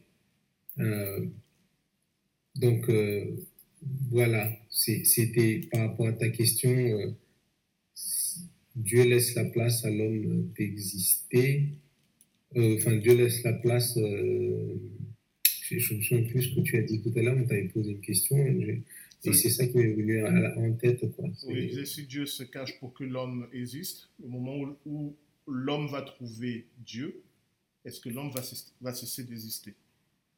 C'est la question. Oui, dans Genèse, euh, ben, en fait, puisqu'il a été créé, il n'a pas cessé d'exister non plus.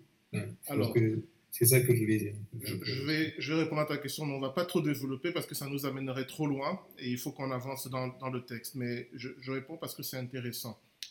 Euh, déjà, la, la- la relation entre l'être humain et Dieu dans Genèse chapitre 2, on, nous dit, on, appelle Dieu euh, le tétagramme, Adonai, un Yud et Vav. Je vous avais dit que qui a donné ce nom, le tétagramme? C'est l'ange de l'Éternel, quand il s'est révélé à Moïse. C'est-à-dire, c'est le Fils. C'est ce- celui avec qui Adam et Ève sont en relation dans le jardin d'Éden, c'est avec le Fils. Donc, ça peut déjà donner un indice. Mais pour aller, imaginons que ce soit le Père. S'ils avaient vraiment eu euh, cette connaissance du Père, il n'y aurait pas eu de chute. Vous C'est-à-dire que si tu connais vraiment Dieu, tu ne peux pas euh, sortir de cette communion. Le fait qu'il y ait une rupture de communion était la démonstration qu'il ne connaissait pas Dieu. Et en réalité, que nous raconte le livre de la Genèse Il ne nous parle pas d'une humanité qui a tout de suite la connaissance de Dieu, mais d'une humanité qui est en train de connaître Dieu de mieux en mieux. C'est pas parce que tu, comme le livre de la Genèse nous dit que euh, chaque jour Dieu prenait l'être humain par la main et l'amenait dans le jardin, tu peux être avec quelqu'un, tu peux connaître des choses de cette personne, mais ça ne signifie pas que tu la connais dans, dans la totalité de son être. Mais si cette personne a le désir de se dévoiler à toi, petit à petit, tu vas apprendre à la connaître. Et en réalité, et, et c'est là que tu as raison, le livre de la Genèse nous dit que c'était ça la démarche de Dieu envers l'humanité, se dévoiler à l'humanité petit à petit. Et c'est cette démarche que l'humanité a refusée. Et c'est là qu'il y a eu séparation. Donc il n'y avait pas une connaissance pleine, complète et totale de Dieu, parce que s'il y avait une telle connaissance, il n'y aurait pas eu de chute. Mais il y avait une démarche où, avec Dieu, on apprenait à le connaître, à le comprendre de mieux en mieux. Et c'est cette démarche qui a été interrompue, et c'est cette démarche que le Seigneur Jésus est venu rétablir. Maintenant, au risque de vous faire peur, à la fin des temps, on connaîtra vraiment Dieu. Ce qui veut dire que euh, on cessera d'exister d'une certaine manière. Bon, ça vous fait pas peur, c'est tant mieux. Mais cesser d'exister, qu'est-ce que ça veut dire? Euh, Je ne sais plus dans quel épître l'apôtre Paul dit que à la fin, tous, tous seront soumis au Père et le Fils aussi sera soumis au Père. Je vais retrouver le verset. Après, on va avancer parce que dans 1 Corinthiens chapitre 15, à partir du verset 27. 1 Corinthiens chapitre 15, verset 27. Voilà ce que dit l'apôtre Paul. Le dernier ennemi qui sera détruit, c'est la mort. Dieu, en effet, a tout mis sous ses pieds, les pieds du, Seigneur Jésus. Mais lorsqu'il dit que tout lui a été soumis, il est évident que celui qui lui a soumis toutes choses est excepté. Et lorsque toutes choses lui auront été soumises, alors le Fils lui-même sera soumis à celui qui lui a soumis toutes choses, afin que Dieu soit tout en tous. C'est cet état où Dieu se dévoile parfaitement à nous. Il est tout en nous. Mais la promesse est que ce n'est pas parce que Dieu sera tout en nous que nous cesserons d'être. Et en réalité, la Bible nous dit l'inverse. C'est là que nous allons commencer à vivre. Mais nous allons vivre un régime différent de celui que nous connaissons maintenant. Nous aurons la plénitude de Dieu en nous. Il sera, tous en, il sera tout en tous. Nous allons passer à un stade, je dirais, différent. Et la promesse de Dieu, c'est que ce stade sera meilleur pour nous. Je ne vais pas tout de suite développer ce point parce qu'on aura l'occasion d'y revenir lorsque Jésus va dire le Père, et, moi, nous sommes un. On prendra le temps de développer. Mais vous pouvez déjà noter ce passage, 1 Corinthiens chapitre 15, euh, des versets, euh, vous commencer à lire le verset 20 jusqu'au verset 28. Euh, lire et méditer là-dessus parce que c'est très, c'est très riche. Nous revenons dans Jean chapitre 1. je ne vais pas demander s'il y a des questions parce que vous avez fait une, salve de questions, mais on aura l'occasion d'y revenir encore si vous avez des questions. On va continuer au verset 19. on va vraiment parler de Jean, Jean le Baptiste. Et ça va encore nous amener sur plusieurs points, on va voir. Donc voici le témoignage de Jean, euh, littéralement martyria. Hein. Le mot témoignage, c'est euh, ici en grec ah, martyria, c'est ça qui a donné le les martyrs. Euh, je le rappelle, juste certains d'entre vous le savent peut-être, hein, le, martyr, c'est le témoin. Le martyr, c'est pas celui qui souffre, c'est celui qui témoigne de sa foi, même dans la souffrance. Après, dans l'usage en français, martyr est devenu synonyme de souffrance. Mais c'est un usage que je trouve mauvais et triste, parce que nous sommes tous appelés à être des martyrs, mm. c'est-à-dire des témoins du Seigneur Jésus, dans les bons moments, heureusement, mais aussi dans les mauvais moments, dans la joie comme dans la souffrance. Donc, Jean ici, il est un témoin, donc le martyr. Voilà son témoignage. Lorsque les Juifs, je suis au verset 19, lorsque les Juifs envoyèrent de Jérusalem des sacrificateurs et des Lévites pour lui demander, Toi qui es-tu? Alors, dès à présent, ce qui est intéressant dans ce verset 19, on va comprendre qui sont les Juifs dont Jean parle. Parce que dans tout l'évangile de Jean, quand il veut parler de ceux qui sont opposés au Seigneur Jésus-Christ, il va dire les Juifs. Mais ce verset nous permet de comprendre de qui il parle. Parce que ces gens qu'il appelle les Juifs, ils ont envoyé des sacrificateurs et des Lévites. Or, les sacrificateurs et les Lévites, c'est le haut de la société euh, euh, juive. C'est pas n'importe qui qui peut les envoyer et interroger Jean-Baptiste. Donc, on comprend que lorsque Jean parle dans son évangile des Juifs, il parle des autorités, de ceux qui sont au sommet de la hiérarchie sociale euh, juive. Il ne parle pas de tout le peuple juif.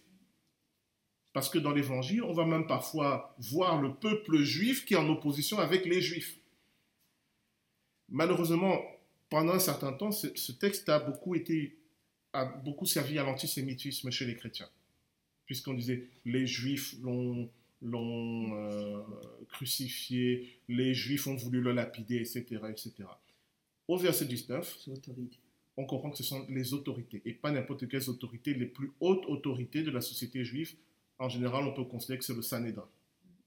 Donc, dans tout l'évangile de Jean, lorsque vous allez voir les Juifs ont fait ceci, les Juifs ont fait cela, c'est le Sanhédrin.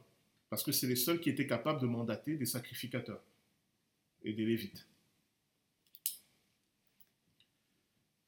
Donc ils envoient, bon, sacrificateurs, c'est les prêtres, hein, et les Lévites, ce sont les, membres de la tribu de, de Lévi, qui euh, en général euh, avaient tous des, fonctions autour du temple. Les sacrificateurs, ce sont les, membres de la famille d'Aaron, qui eux étaient euh, chargés des sacrifices, voilà. Et dans la famille d'Aaron, il y avait la lignée du fils aîné d'Aaron, qui eux donnaient les grands prêtres. Alors, il demande à Jean-Baptiste au verset 19, Toi qui es-tu? Il déclara, et ne le nia point, il déclara qu'il n'était pas le Christ. Alors le Christ, hein, c'est une tra- traduction en grec du mot hébreu euh, makia, qui veut dire celui qui est oint. Alors, oint de quoi On va voir. Alors, dans l'Ancien Testament, le- le Messie, c'était tous ceux qui avaient reçu une onction. Ça pouvait être des rois, ça pouvait aussi être des prophètes. L'onction d'huile était le signe qu'ils étaient choisis et mandatés par Dieu en vue d'une fonction particulière. Mais tous ces messies annonçaient le Messie, qui lui allait recevoir une autre onction, devinez que c'est l'onction du Saint-Esprit.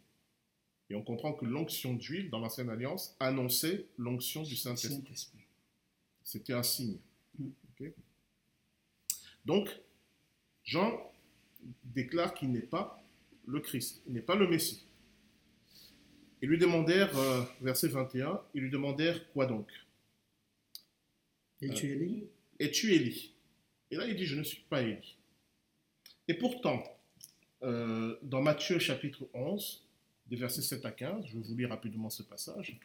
Matthieu 11, 7 à 15. Je l'avais noté là. Bon.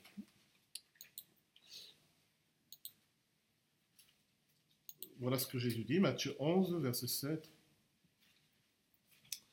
Comme il s'en allait, Jésus se mit à dire à la foule au sujet de Jean, le Baptiste, Qu'êtes-vous allé voir au désert?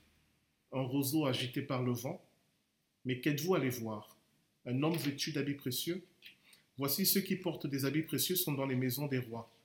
Qu'êtes-vous donc allé voir? Un prophète? Oui, vous dis-je, et plus qu'un prophète. Car c'est celui dont il est écrit, Voici j'envoie mon messager devant ta face pour préparer ton chemin devant toi. Je vous le dis en vérité, parmi ceux qui sont nés de femmes, il n'y a point paru de plus grand que Jean-Baptiste. Cependant, le plus petit dans le royaume des cieux est plus grand que lui. Depuis le temps de Jean-Baptiste jusqu'à présent, le royaume des cieux est forcé, et ce sont les violents qui s'en emparent. Car tous les prophètes et la loi ont prophétisé jusqu'à Jean. Et si vous voulez le comprendre, c'est lui qui est euh, l'Élie qui devait venir. Que celui qui a des oreilles pour entendre, entende. Donc dans Matthieu 11, Jésus dit que Jean-Baptiste est Élie qui devait venir. Et ici, on lui pose la question, est-ce que tu es Élie? Il dit, non, je ne suis pas. Alors pourquoi il répond non? Vous savez que dans l'Ancienne Alliance, Élie avec Enoch sont les deux seuls êtres humains dont la Bible dit qu'ils n'ont pas connu la mort. Ils ont été enlevés par Dieu, ils sont montés directement au ciel. Et dans la tradition hébraïque, selon les passages donc, euh, qu'il cite, qu'on retrouve notamment dans Ésaïe et dans, euh, dans Malachie, il est dit que Élie va revenir pour préparer le chemin avant la venue du Messie.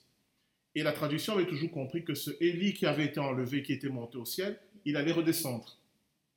C'est ça, donc quand il lui demande Es-tu Élie? Il lui pose la question Es-tu le Élie qui était monté au ciel et qui est revenu?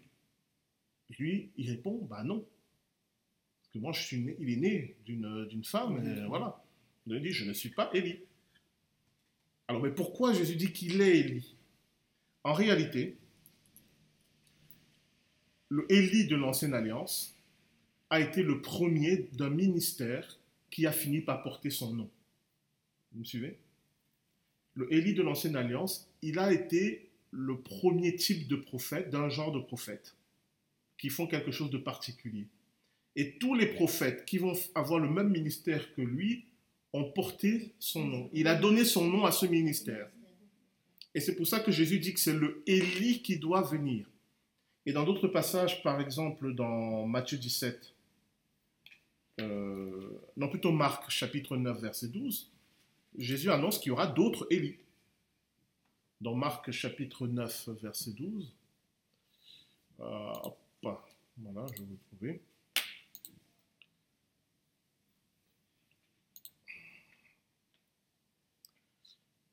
Marc chapitre 9, j'y suis. Donc, verset 12, qu'est-ce qu'il dit? Il leur répondit Élie viendra premièrement et rétablira toutes choses. Et pourquoi est-il écrit du Fils de l'homme qui doit souffrir beaucoup, être méprisé? Mais je vous dis qu'Élie est venu et qu'ils l'ont traité comme ils l'ont voulu, selon qu'il est écrit de lui. Il dit, le Seigneur Jésus, Élie viendra, et plus loin il dit, Élie est venu. il y a Élie qui est venu au moment où il part, c'est Jean le Baptiste, mais il annonce un autre Élie qui viendra. Et cela nous est confirmé dans euh, le livre de l'Apocalypse au chapitre 11, où en réalité ce ministère de Élie est accompli par ce qu'on appelle les deux témoins. Vous lirez Apocalypse chapitre 11, il est question des deux témoins. C'est le ministère de Élie. C'est un ministère de, réconciliation et de jugement. Parce que dans l'ancienne alliance, qu'a fait Élie La première chose qu'il a fait, il a apporté le jugement de Dieu sur Israël. Et la deuxième chose qu'il a faite, c'est qu'il a réconcilié Israël avec Dieu. En tout cas, il a essayé. Dans le ministère de réconciliation et de jugement. Ce qu'a fait Jean-Baptiste, il était plutôt dans un ministère de réconciliation. Et les Élis qui doivent venir, ce sont les deux témoins, ils seront dans un ministère de réconciliation et aussi de jugement. Parce que quand vous lisez Apocalypse 11, il est dit que euh, après leur mort, il y aura des personnes qui vont se convertir, mais c'est encore une autre chose. Donc, quand on parle de euh, le Élie qui doit venir, c'est un ministère qui doit venir, qui sera rempli par différentes personnes. Et donc, c'est pour ça que quand ils interrogent Jean-Baptiste, il lui dit Est-ce que tu es Élie Est-ce que tu es cette personne qui, dans les anciens temps, est montée au ciel et qui est revenue? Il leur dit ben Non, je ne, je ne le suis pas. Mais il a le même genre de ministère.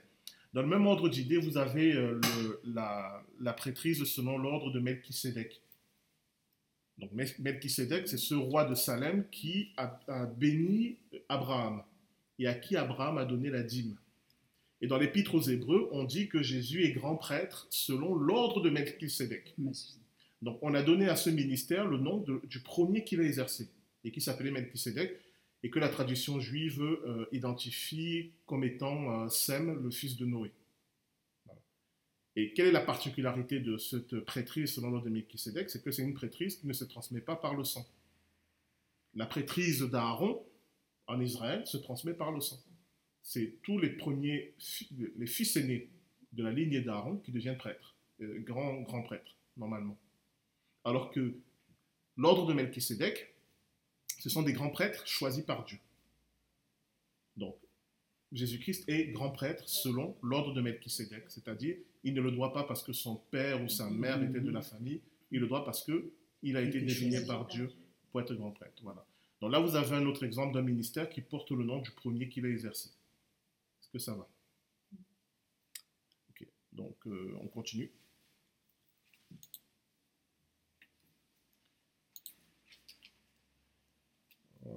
Donc il dit, je ne suis pas Élie, donc on est au verset 22.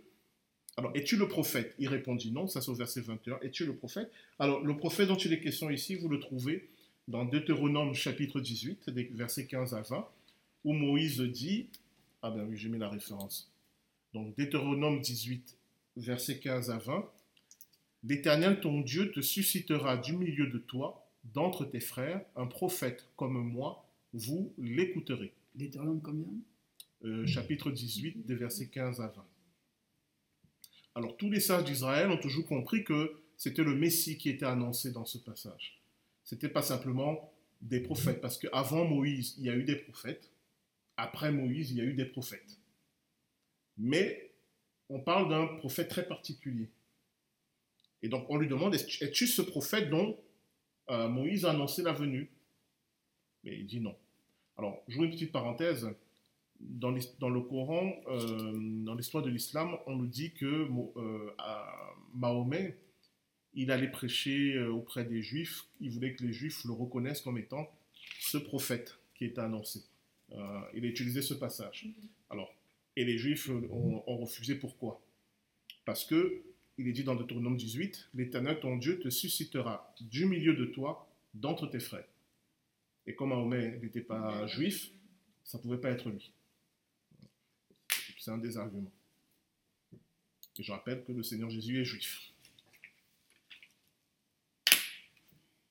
Donc, es-tu le prophète? Non. Et dire alors, qui es-tu? Afin que nous donnions une réponse à ceux qui nous ont envoyés, verset 22, que dis-tu de toi-même? Moi, je suis la voix de celui qui crie dans le désert, aplanissez le chemin du Seigneur, comme a dit Esaïe le prophète.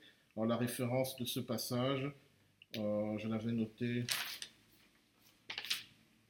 c'est Ésaïe, la voix de celui qui crie dans le désert. Excusez-moi, je vais noter la référence. Hop, hop, hop, hop, hop. 40, Ésaïe 40, verset 3. Avec un tout petit problème de traduction. Est-ce que j'ai mis la référence ici? Ce n'est pas la voix de celui qui crie dans le désert, c'est la voix de celui qui crie, deux points, dans le désert, aplanissez le chemin du Seigneur. Quelle différence ça fait? Alors on va essayer de trouver le passage. Ésaïe 40 43. Une voix crie, préparez, la traduction est bonne, préparez au désert le chemin de l'éternel, aplanissez dans les lieux arides une route pour notre Dieu. Donc, le désert et les lieux arides. Donc, ce n'est pas la voix de celui qui crie dans le désert, c'est la voix de celui qui crie, et le message c'est cela. Dans le désert, préparez le chemin du Seigneur, aplanissez dans les lieux arides une route pour notre Dieu. Ça veut dire que Dieu se révèle même, et même parfois, surtout dans les déserts et dans les lieux arides, c'est-à-dire dans l'âpreté, dans la dureté de la vie humaine. C'est un message d'espoir. Donc, vous voyez que si on, on place les deux points au mauvais endroit, le message change complètement. C'est pour ça qu'on dit que quand nous sommes limités, c'est à partir de là que Dieu prend la relève. Quand nous sommes limités, c'est à partir de Dieu. Alors, oui, mais en réalité, c'est même euh, meilleur que ça. L'idéal, c'est de, ne pas attendre d'être limité pour que Dieu prenne la relève. Mais la nature humaine fait que c'est quand nous arrivons à nos limites que nous commençons à demander l'aide de Dieu. L'idéal, c'est dès le début de dire Seigneur, euh, aide-moi. Il faut beaucoup prier, surtout quand vous êtes dans un domaine que vous maîtrisez. Quand vous êtes dans un domaine que vous ne maîtrisez pas, naturellement, vous demandez l'aide du Seigneur. Mais quand c'est un domaine que vous maîtrisez, c'est là que vous devez prier parce que on a tendance à s'appuyer sur nos propres forces parce qu'on se dit je connais, je contrôle, je maîtrise. Et c'est là que peut parfois sur- surgir des problèmes. Voilà. Donc il y a les deux choses. Il y a la nature humaine qui n'accepte l'aide de Dieu que lorsqu'elle touche ses limites. Et puis il y a l'idéal qui est dès le départ de dire au Seigneur, bah, je crois comprendre, je crois maîtriser, mais sois avec moi, guide-moi, conduis-moi.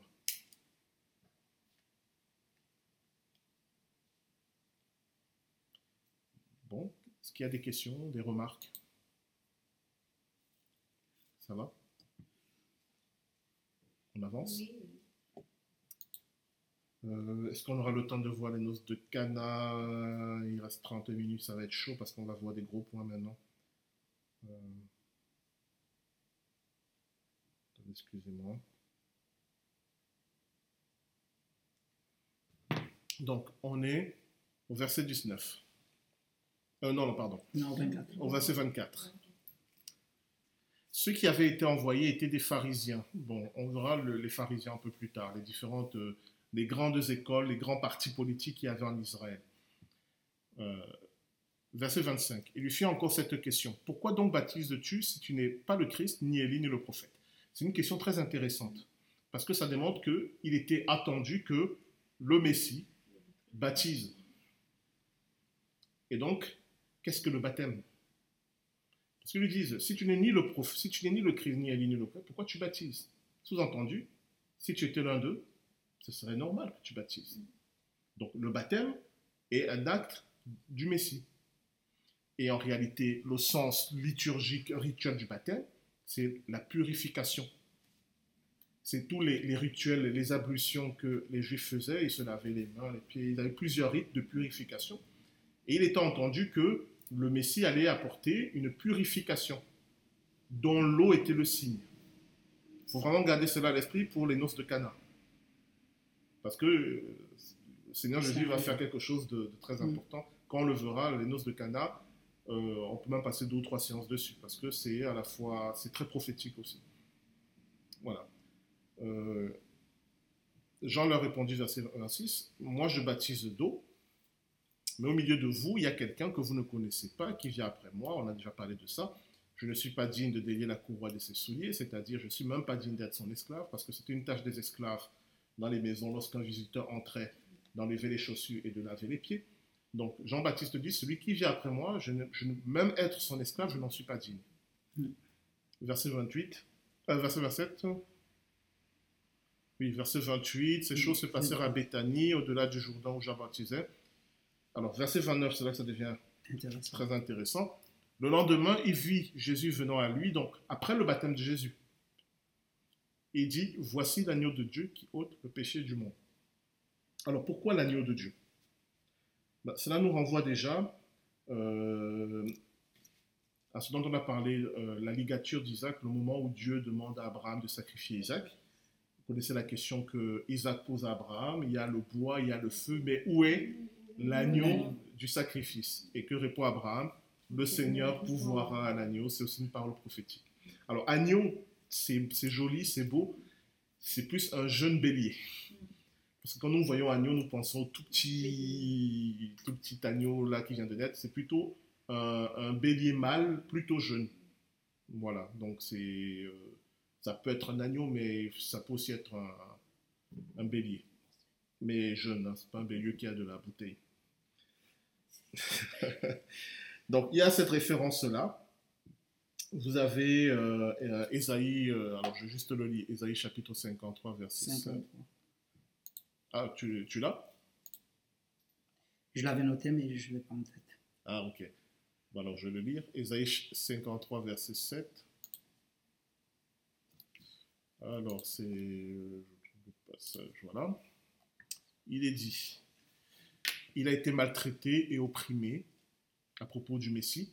Il n'a point ouvert la bouche, semblable à un agneau qu'on mène à la boucherie, à une brebis muette devant ceux qui l'attendent, il n'a point ouvert la bouche. Donc ça, c'est l'agneau sacrificiel.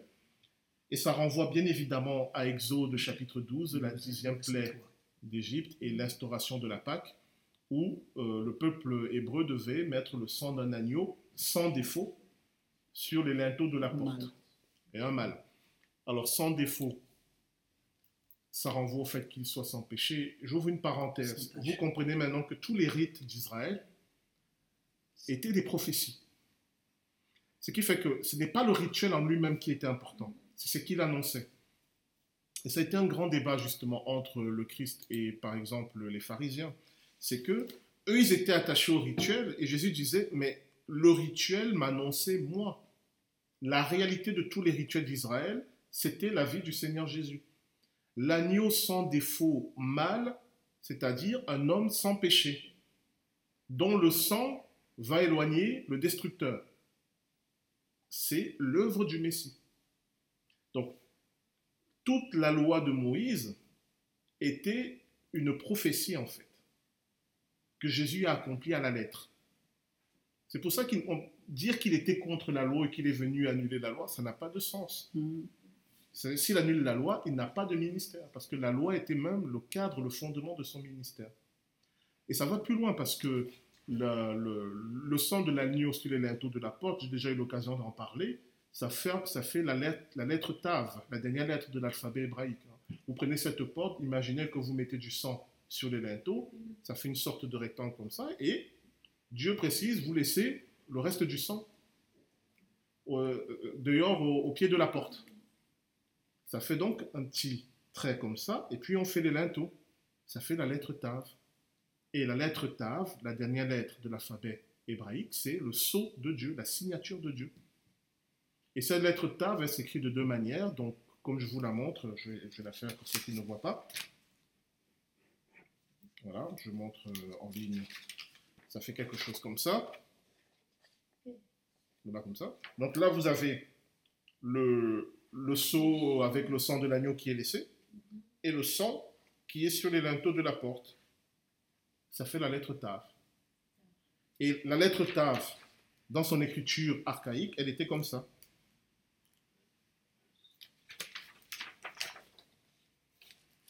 C'est ça. C'est une croix. C'est le sceau de Dieu. Le sceau de Dieu, la marque de Dieu, la signature de Dieu, c'est une croix. On en a trouvé euh, des représentations sur des colliers que portaient euh, euh, en Israël, que portaient les Maccabées. Les Maccabées, c'est, ce sont euh, le nom qu'on a donné à ceux qui se sont, euh, qui ont résisté contre le- le- le- les, les Grecs. Ils portaient un collier avec. Ah ouais, parce que nous, Maccabée, Maccabée, c'est. Les oui, Non, non, mais non, mais non. dans l'argot, c'est devenu un mort, mais c'était, euh, Maccabée, c'est le, c'est le- le marteau, c'est le surnom Judas Maccabée. On lui a donné ce surnom parce que ça veut dire le marteau. Il, il, partait à la guerre avec un marteau. Et il portait cette signature de Dieu, c'est le sceau de Dieu. Et c'est la croix, en fait. Et dans sa forme première, c'est la lettre Tav. Donc, le sceau de Dieu, la signature de Dieu, c'est la croix. C'est le Messie qui est mort pour nos péchés. On en a déjà parlé sur le fait que c'est la croix qui est l'origine de la création. Je ne reviens pas là-dessus. S'il n'y avait pas eu la croix, Dieu n'aurait pas créé le monde. Parce qu'il ne pouvait pas créer un monde qui va à la perdition. Pour créer un monde, il fallait qu'il y ait le, le moyen du salut. Et c'est parce qu'il y a le moyen du salut qu'il crée. Mais avant, avant Jésus, eux, ils sacrifiaient des boucs, euh, des bêtes euh, Oui. à l'Holocauste pour euh, leur pardon de leurs péchés. C'était dans.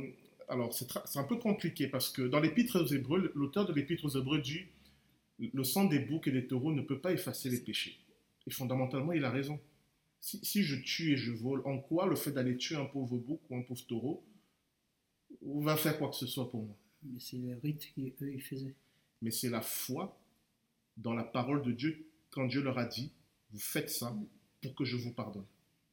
C'était pas quand Dieu leur dit ça, c'est pas pour qu'ils mettent la foi dans le rituel, mais c'est la foi dans la parole de Dieu qui a dit faites ce rituel. Et ce rituel annonçait le sacrifice de Jésus-Christ. Et ça rejoint la remarque de, Ingrid sur ceux de l'ancienne alliance. Mais ils marchaient aussi par la foi. Mais la foi dans la parole que Dieu leur a donnée à leur époque en leur disant vous faites ça et vous serez pardonnés. Ils ont eu foi, ils ont eu confiance, ils ont fait ce que Dieu a fait. C'est l'obéissance. C'est intéressant parce Voilà. que c'est là où ce que on va bien comprendre que dans le tabernacle, les sacrificateurs, les, les offices et tout ça, il était très important, les offices et tout ça.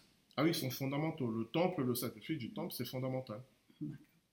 Et normalement, ça devait questionner le fait que Dieu permette que le temple soit détruit depuis près de à peu près 2000 ans. Normalement, ça doit interroger parce que techniquement, pour ceux qui ne croient pas en Jésus-Christ, les péchés ne sont pas pardonnés. Alors le tabernacle, il est très important. Oui, mais il est détruit aujourd'hui. Si, ce que je veux vous dire, c'est que si on dit Jésus n'est pas le Messie, et que Dieu dit, bon, si Jésus n'est pas le Messie, c'est que le Messie n'est pas encore arrivé, et donc c'est la loi de Moïse qui s'applique.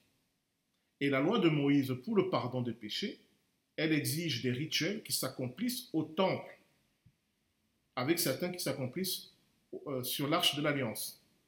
Mais quand le temple est détruit, que l'arche de l'alliance est perdue et qu'il n'y a plus rien depuis 2000 ans, à peu près, ça veut dire que depuis tout ce temps, les péchés ne sont pas pardonnés. Donc c'est une impasse. Si on dit que Jésus n'est pas le Messie, on est dans une impasse. Hmm. Parce qu'il n'y a plus de moyen de pardon des péchés, puisque le temple n'est plus là. Et les rituels qui sont ordonnés par la loi ne peuvent plus être accomplis depuis plus de- près de 2000 ans à peu près. Vous voyez dans quelle situation ça met? Une fois que vous dites Jésus n'est pas le Messie, il y a des gros problèmes qui se posent. Parce qu'il y a beaucoup de choses que vous ne pouvez plus faire. Mais si vous dites que Jésus est le Messie et que vous entrez dans son enseignement, il n'y a plus de problème. Puisque, on va le voir, qu'est-ce qu'il dit à la Samaritaine? Ce n'est ni à Jérusalem ni au temple Mhm. qu'il faut adorer le Seigneur, car il cherche des adorateurs en esprit et en vérité. Donc, une fois que vous êtes dans, vous croyez en Jésus-Christ, euh, en réalité, le temple perd de son importance. Pourquoi? Parce que tous ces rituels annonçaient le Seigneur Jésus. Et une fois qu'il est venu, ben, en lui, vous avez tout. Et vous n'avez plus besoin des rituels. Parce que le sang des boucs et des agneaux, les pauvres animaux, ils vont rien vous enlever. Donc, ce qui sauvait les gens de l'ancienne alliance, ce n'était pas le sang des boucs et des agneaux, c'était leur foi dans la parole de Dieu. C'est très subtil, mais c'est fondamental. Et les prophètes avaient compris ça. Il y a un passage dans l'An- dans l'Ancien Testament, je ne sais plus lequel, où Dieu dit J'ai en horreur vos sacrifices, vos cantiques. J'en ai en- Voilà, c'est dans Amos, puisqu'on a fait l'ordre de la création. Peut-être Cla- Claudia va me le confirmer si c'est dans Am- Amos, je crois, où Dieu dit J'ai en horreur vos sacrifices. C'est bizarre. Celui qui leur a dit de faire des sacrifices. Mais il dit Mais j'ai en horreur vos sacrifices. Pourquoi? Parce que vous ne les faites plus dans la foi. Vous sacrifiez les boucs mais vous ne me faites plus confiance, vous ne faites plus ma volonté, vous ne me cherchez plus. Ce qui veut dire que ces sacrifices n'ont aucune valeur s'ils ne sont pas accomplis dans la foi. Ce qui veut dire que c'est la foi aussi qui compte, même dans l'ancienne alliance. Mais cette foi passait par des rituels qu'il fallait accomplir.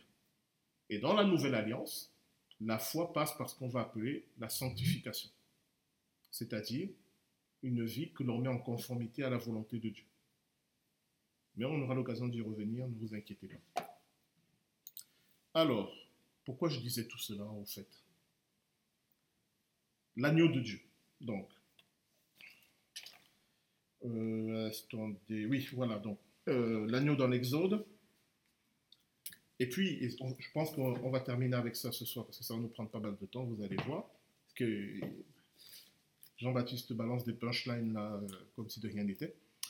Donc, il dit c'est l'agneau de Dieu qui enlève le péché du monde. Et ça, vous avez une illustration de ça dans Apocalypse chapitre 5, versets 6 à 12, qui est euh, un passage qu'il faut vraiment connaître, parce que c'est euh, c'est fondamental. Je ne vais pas tout lire, je vous donne la référence. Apocalypse chapitre 5, versets 6 à 12, qu'on a étudié l'année dernière, vous avez cette vision du trône de Dieu au ciel, et, et Jean, cette fois l'évangéliste, voit au milieu du trône un agneau sacrifié. Dans le livre de l'Apocalypse, Jésus est appelé l'agneau. C'est un de ses titres. Il est l'agneau de Dieu. En référence justement à Genèse 22, à Exode 12. Il est, si on voudrait le traduire aujourd'hui, il est celui qui est offert en sacrifice. Et de manière encore plus précise, il est celui, pardon, qui s'offre en sacrifice. Et c'est en ça que quand il est présenté comme étant l'agneau, c'est dans le sens du sacrifice. Pareil, je ne développe pas parce qu'on va y revenir dans plusieurs points, sinon on va passer euh, des heures et des heures. Mais voilà, je vous donne la référence, Apocalypse 5. Vous lisez toute cette vision de Jean, où euh, l'agneau de Dieu, comment l'agneau de Dieu est adoré au ciel. C'est vraiment fondamental. Donc, Jean le désigne comme étant l'agneau de Dieu qui ôte le péché du monde. Verset 30, c'est celui dont j'ai dit, après moi vient un homme qui m'a précédé, on a vu pourquoi, Mhm. car il était avant moi. Donc ça, c'est l'an- l'ange de l'Éternel dans l'Ancienne Alliance. Je ne le connaissais pas, mais c'est afin qu'il fût manifesté à Israël que je suis venu baptiser d'eau. Donc Jean dit, j'ai mon ministère, qui passe notamment par le baptême d'eau, a été fait pour que le ministère du Messie soit révélé.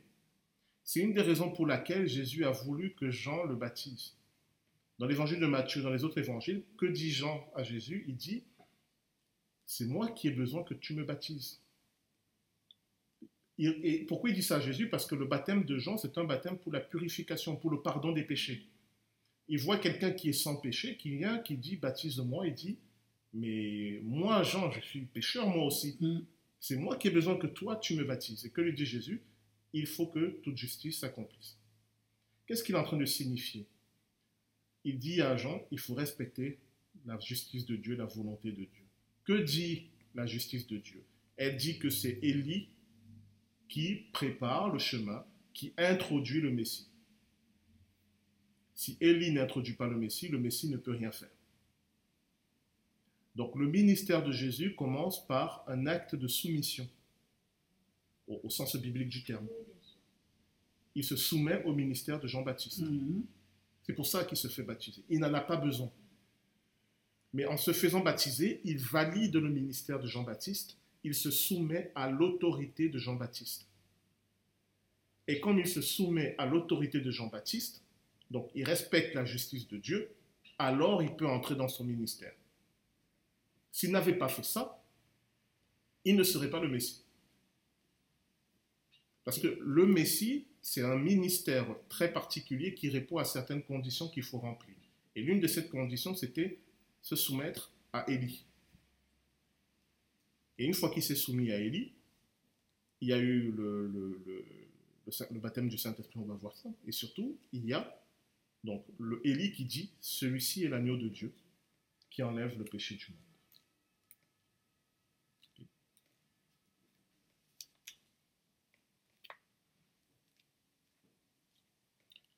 Alors, vous continue. Et là, on va parler du baptême du Saint-Esprit pour terminer. Alors, verset 31, verset 32, Jean rendit ce témoignage, je vis l'Esprit descendre du ciel comme une colombe, et alors moi j'ai, et s'arrêter sur lui. J'ai vu le Saint-Esprit descendre comme une colombe, et s'arrêter sur lui, c'est plutôt demeurer en lui. Alors, et pourquoi c'est un signe extraordinaire? Ce qu'il faut bien comprendre, euh, et on va, ça renvoie aussi à ce que Jean-Paul nous avait dit la dernière fois euh, sur le moment du déluge, où euh, Noé lâche la colombe, et on nous dit que la colombe, elle vole, elle vole, mais elle ne trouve pas un endroit où poser ses pieds. C'est prophétique cela. Et pourquoi le Saint-Esprit, qui n'a pas de corps, quand il se manifeste ici, pourquoi il se manifeste sous la forme d'une colombe? C'est pour nous dire qu'enfin, la colombe a trouvé un endroit où se poser. Alors pourquoi c'est important? Dans l'Ancienne Alliance, des personnes comme les prophètes ou David recevaient euh, euh, le Saint-Esprit, ils manifestaient les dons du Saint-Esprit. Mais le Saint-Esprit ne demeurait pas en eux. Souvenez-vous de quelqu'un comme... Euh, c'est quel prophète? Je crois que c'est Élisée.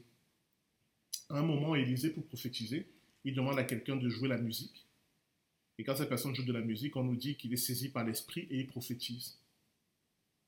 C'est-à-dire que dans l'ancienne alliance, bien sûr, ces hommes et ces femmes avaient des dons du Saint-Esprit qu'ils ont manifestés pour guider le peuple. Mais le Saint-Esprit ne demeurait en aucun d'entre eux. Avec Jésus, pour la première fois, le Saint-Esprit va demeurer sur un être humain. Et ça, c'est un événement extraordinaire. Et si le Saint-Esprit demeure dans un être humain, cela veut dire quoi? Cela veut dire que, ça y est, l'être humain et Dieu sont de nouveau réconciliés en communion. Ce qui a été brisé au, commencement est réparé à ce moment-là. Et ça veut dire que et c'est une information qu'il est important de comprendre, quand on dit que Dieu demeurait dans le temple de Jérusalem, de quel Dieu on parle?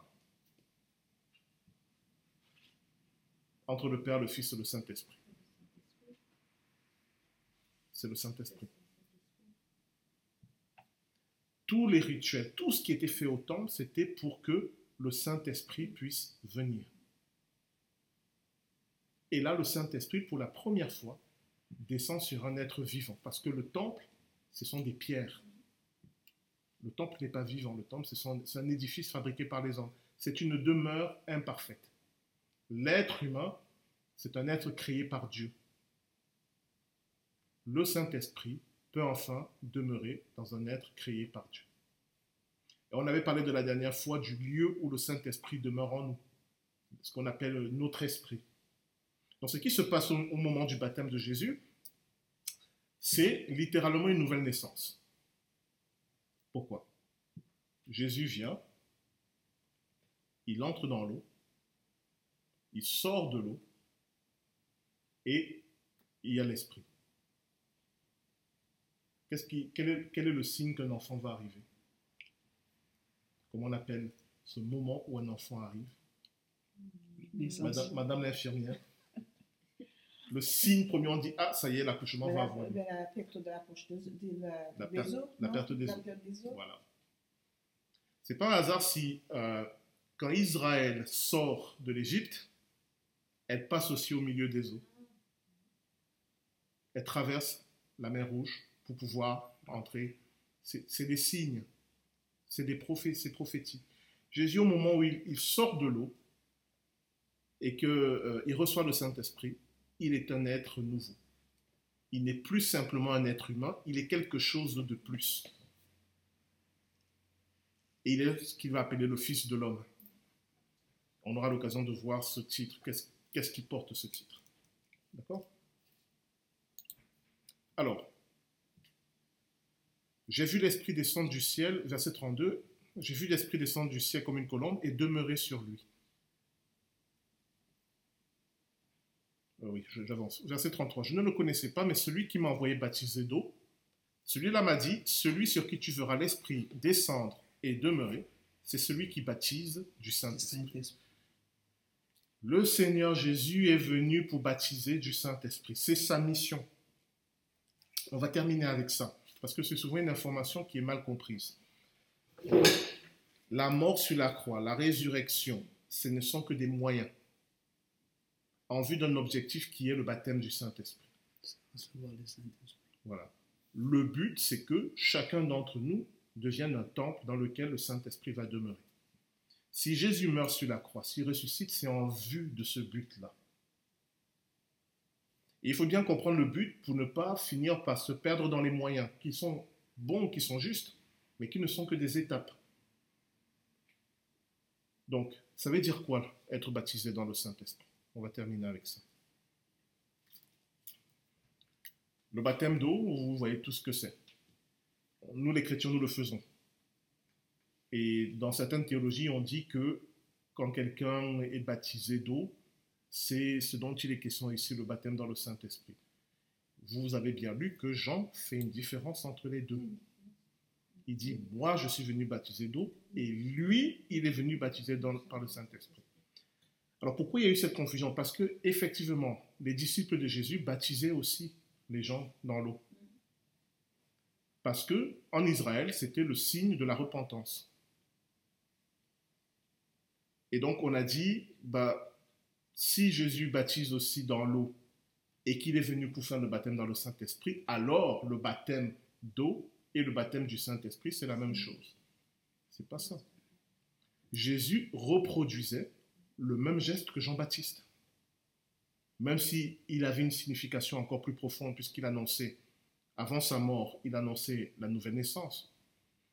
Mais vous voyez bien que dire que le baptême d'eau que Jésus et ses- surtout les disciples, parce que Jésus n'a pas baptisé les gens, dire que le baptême d'eau que les disciples de Jésus faisaient, c'est le baptême du Saint-Esprit, c'est faux. D'ailleurs, l'autre preuve, c'est dans ce que je viens de vous dire. Jésus n'a baptisé personne d'eau. Si le baptême d'eau et le baptême du Saint-Esprit étaient la même chose, il aurait baptisé les gens, puisque le cœur de son ministère, c'est de baptiser du Saint-Esprit. Mais il a laissé ses disciples faire. Par contre, il y a eu des actes que lui seul a fait, et il le dit dans le livre des Actes, au chapitre 1, je vais vous envoyer le Saint-Esprit. Hmm. Et c'est la Pentecôte. Et il le fait quand? Après la résurrection, quand toutes les conditions étaient remplies, enfin, son but peut s'accomplir, baptisé dans le Saint-Esprit. Donc, il y a une différence entre le baptême d'eau et le baptême du Saint-Esprit. Le baptême d'eau, c'est le signe d'un engagement envers Dieu, avec la repentance et bien sûr la nouvelle naissance. Mais le baptême du Saint-Esprit, c'est encore autre chose. Il ne faut pas confondre les deux. Alors, c'est quoi le baptême du Saint-Esprit? Concrètement, je vais vous lire un passage dans le livre des Actes, au chapitre 4. Je vous lire pour que vous compreniez ce que je vais vous dire après, parce que si je vous dis d'abord, allez tiquer et puis euh, allez dire Guy Bertrand, n'importe quoi, qu'est-ce qui se passe, pourquoi on est là, on perd notre temps. Donc, on est dans Actes chapitre 4.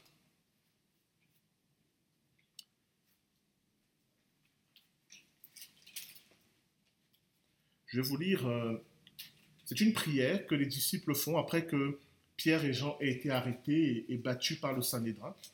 Donc, je vous lis à partir du verset 23, Acte chapitre 4, verset 23. Après avoir été relâchés, ils allèrent vers les leurs et racontèrent tout ce que les principaux sacrificateurs et les anciens leur avaient dit. Lorsqu'ils l'eurent entendu, ils élevèrent à Dieu la voix tous ensemble et dirent Seigneur, c'est toi qui as fait le ciel, la terre, la mer et tout ce qui s'y trouve. C'est toi qui as dit par le Saint-Esprit, par la bouche de notre Père, ton serviteur David, pourquoi ce tumulte parmi les nations? Et ces vaines pensées parmi les peuples Les rois de la terre se sont soulevés et les princes se sont ligués contre le Seigneur et contre son roi. En effet, contre ton saint serviteur Jésus, que tu as oint, Hérode et Ponce Pilate se sont ligués dans cette ville avec les nations et avec les peuples d'Israël, pour faire tout ce que ta main et ton conseil avaient arrêté d'avance.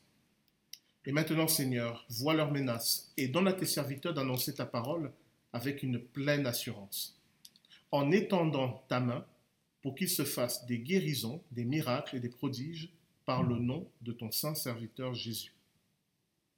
Quand ils eurent prié, le lieu où ils étaient assemblés trembla, et ils furent tous remplis du Saint-Esprit, et ils annonçaient la parole de Dieu avec assurance.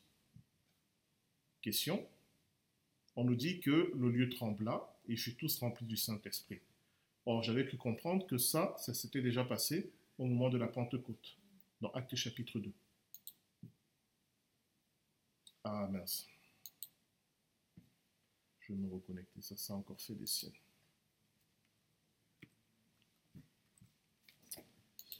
Hop là. Excusez-moi. Qu'en étude biblique dure?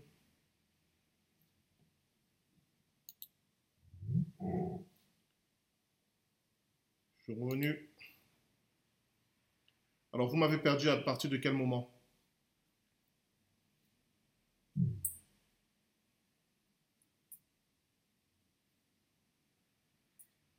Euh, quand tu étais, attends, je regarde. Tu étais au verset. euh, Donc, euh, des miracles, des prodiges, par le nom de ton saint serviteur Jésus. Bon, oui. À la fin du verset 30. Ok, bon. Donc, ce que je disais, c'était que euh, vous avez dans Actes chapitre 4 un renouvellement de ce qui s'est passé au moment de la Pentecôte. Or, qu'est-ce qui s'est passé au moment de la Pentecôte? Ils ont été baptisés dans le Saint-Esprit. Et dans Actes chapitre 4, ils sont de nouveau baptisés dans le Saint-Esprit. Cela veut dire quoi? Le baptême du Saint-Esprit, c'est une autre démonstration que le baptême du Saint-Esprit, ce n'est pas le baptême d'eau. Qu'est-ce qu'il est dit du baptême d'eau? On est baptisé une seule fois dans le baptême d'eau. Qu'est-ce qui nous est montré du baptême du Saint-Esprit? Il peut être renouvelé et fait plusieurs fois. Et surtout, on comprend le sens du baptême dans le Saint-Esprit. Le but, c'est quoi? Ils le disent dans leur prière. Ils demandent à Dieu de leur donner la capacité d'accomplir leur mission. Le baptême dans le Saint-Esprit a pour but de recevoir les capacités de faire la volonté de Dieu. Vous avez le baptême d'eau qui est votre témoignage de foi public où vous dites publiquement je crois en Jésus-Christ. Et là, c'est le signe que vous êtes né de nouveau, vous êtes un enfant de Dieu, vous êtes tout ce que vous voulez. Et puis vous avez le baptême du Saint-Esprit. C'est le moment où, pour le service auquel Dieu vous appelle, Dieu vous donne euh, les dons et ce qui sera utile à votre service. Et évidemment que ça peut être renouvelé puisque durant votre vie, Dieu peut vous appeler à différentes choses.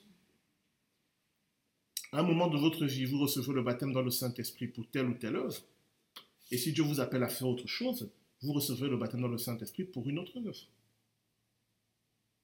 Donc le baptême dans le Saint-Esprit, c'est le moment où Dieu nous donne les capacités, les armes, les capacités, les moyens. Donc il est destiné aux enfants de Dieu. Il n'est pas destiné à celui qui se convertit. Celui-là, il doit d'abord dire publiquement, je crois au Seigneur Jésus-Christ. Et s'il croit au Seigneur Jésus-Christ, c'est qu'il est né de nouveau. Et le signe de sa nouvelle naissance, je dis bien le signe, c'est qu'il se fait baptiser d'eau. Mais si tu crois au Seigneur Jésus-Christ et que tu es né de nouveau, c'est très bien. Mais ça ne signifie pas que tu as les capacités de servir le Seigneur. La preuve que dit Jésus à ses disciples dans Acte 1, il dit, vous attendez le baptême du Saint-Esprit. Il parle à ses disciples qui ont fait plein de choses, qui l'ont vu. Il dit, vous n'avez pas les capacités d'accomplir la mission pour laquelle je vous ai appelé. Les capacités vont vous être données à la Pentecôte. Et quand ces disciples se rendent compte que la mission est beaucoup plus difficile qu'ils le croyaient, ils redemandent le baptême dans le Saint-Esprit. Ils reçoivent de nouveau. Et on nous dit qu'ils ont plus d'assurance encore.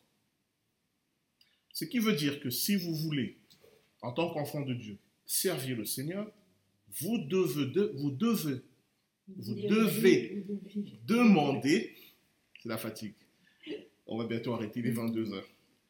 Vous devez demander le baptême dans le Saint-Esprit. Si vous ne le de- demandez pas, vous ne recevrez pas. Ça ne veut pas dire que vous n'êtes pas sauvé, ça ne veut pas dire que Dieu ne vous aime pas. C'est juste que Dieu, vous n'êtes pas en capacité de le servir. Alors j'ai déjà eu l'occasion de le dire dans, dans une des prédications. Vous ne pouvez pas servir Dieu sans le baptême dans le Saint-Esprit. Sinon, vous allez le servir avec vos propres forces. Et à un moment, vous allez, euh, vous allez caler. Question. Oui. Quand on s'est fait baptiser,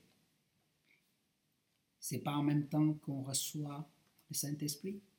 Alors, on va distinguer recevoir le Saint-Esprit et le baptême dans le Saint-Esprit. Le baptême, ba- euh, baptizo, ça veut dire être immergé. C'est un mot très spécifique. Si vous croyez au Seigneur Jésus-Christ, vous êtes né de nouveau. Si vous êtes né de nouveau, vous êtes devenu un temple du Saint-Esprit. Ça, c'est euh, une évidence. Il ne peut pas y avoir de nouvelle naissance sans le Saint-Esprit. Le Saint-Esprit est en vous. Ça ne veut pas dire que vous avez les compétences pour lesquelles Dieu vous appelle. Il faut bien distinguer les deux. Aucun d'entre vous ne peut dire que les disciples de Jésus n'avaient pas le Saint-Esprit. Une des preuves qu'ils avaient le Saint-Esprit, je vous le dis parce que je sais que certains ont été enseignés d'une autre manière. À un moment, Jésus demande à ses disciples, Qui dit-on que je suis? Ils répondent différentes choses. Et Pierre dit, Tu es le Fils de Dieu, euh, tu es le Messie, le Fils de Dieu. Que dit Jésus à Pierre? Il dit, Ce n'est pas la chair et le sang qui t'a révélé cela, mais c'est mon Père. Question, est-ce que Pierre aurait pu dire ce qu'il a dit? S'il n'avait pas eu le Saint-Esprit Jésus lui dit justement que cette révélation vient de Dieu. Donc le Saint-Esprit a parlé par Pierre. Oui, il les a fait attendre encore à Jérusalem. Et il leur a dit, vous attendez. Autre démonstration, c'est Jésus lui-même. Qu'est-ce qu'on nous dit de sa naissance? Il a été conçu du Saint-Esprit. S'il y a quelqu'un qui était alors euh, euh, 100% Saint-Esprit, c'est lui. Mais n'a pas commencé son ministère tant qu'il n'a pas eu ce baptême dans le Saint-Esprit. Au moment où la colombe est demeurée sur lui, est descendue sur lui. Une preuve qu'il avait le Saint-Esprit dans l'évangile de Luc, on nous dit qu'à 12 ans, il discutait avec les docteurs de la loi, ils étaient étonnés par la sagesse qu'il avait. Donc, vous voyez bien que dans tous les évangiles, on nous décrit des situations où des personnes montrent clairement que le Saint-Esprit est en eux, mais cela ne signifie pas qu'ils sont aptes à servir. Parce que le fait de devenir le temple du Saint-Esprit, c'est notre nature. On devient des êtres nouveaux qui sont la nouvelle humanité qui est le temple du Saint-Esprit. De la même manière que lorsqu'un enfant naît, vous voyez bien que c'est un être humain. Il, manifeste tous les signes qu'il est un être humain. En même temps, vous ne lui pas la clé de la voiture, vous ne lui direz pas d'aller... euh, il, y a, des tâches que vous ne lui donnerez pas. Pourquoi? Parce que même si c'est un être humain comme vous, vous dites, il n'a pas encore les capacités, les moyens de faire certaines choses. Quand vous êtes né de nouveau, vous êtes un enfant de Dieu. La preuve que vous êtes un enfant de Dieu, c'est que vous êtes le temple du Saint-Esprit. Mais Dieu ne va pas vous confier des tâches parce qu'il il- il vous aime, il ne veut pas vous mettre dans une situation où vous allez euh, échouer. Vous voyez? Le baptême du Saint-Esprit, c'est le moment où l'enfant de Dieu dit au Père, maintenant, je veux servir.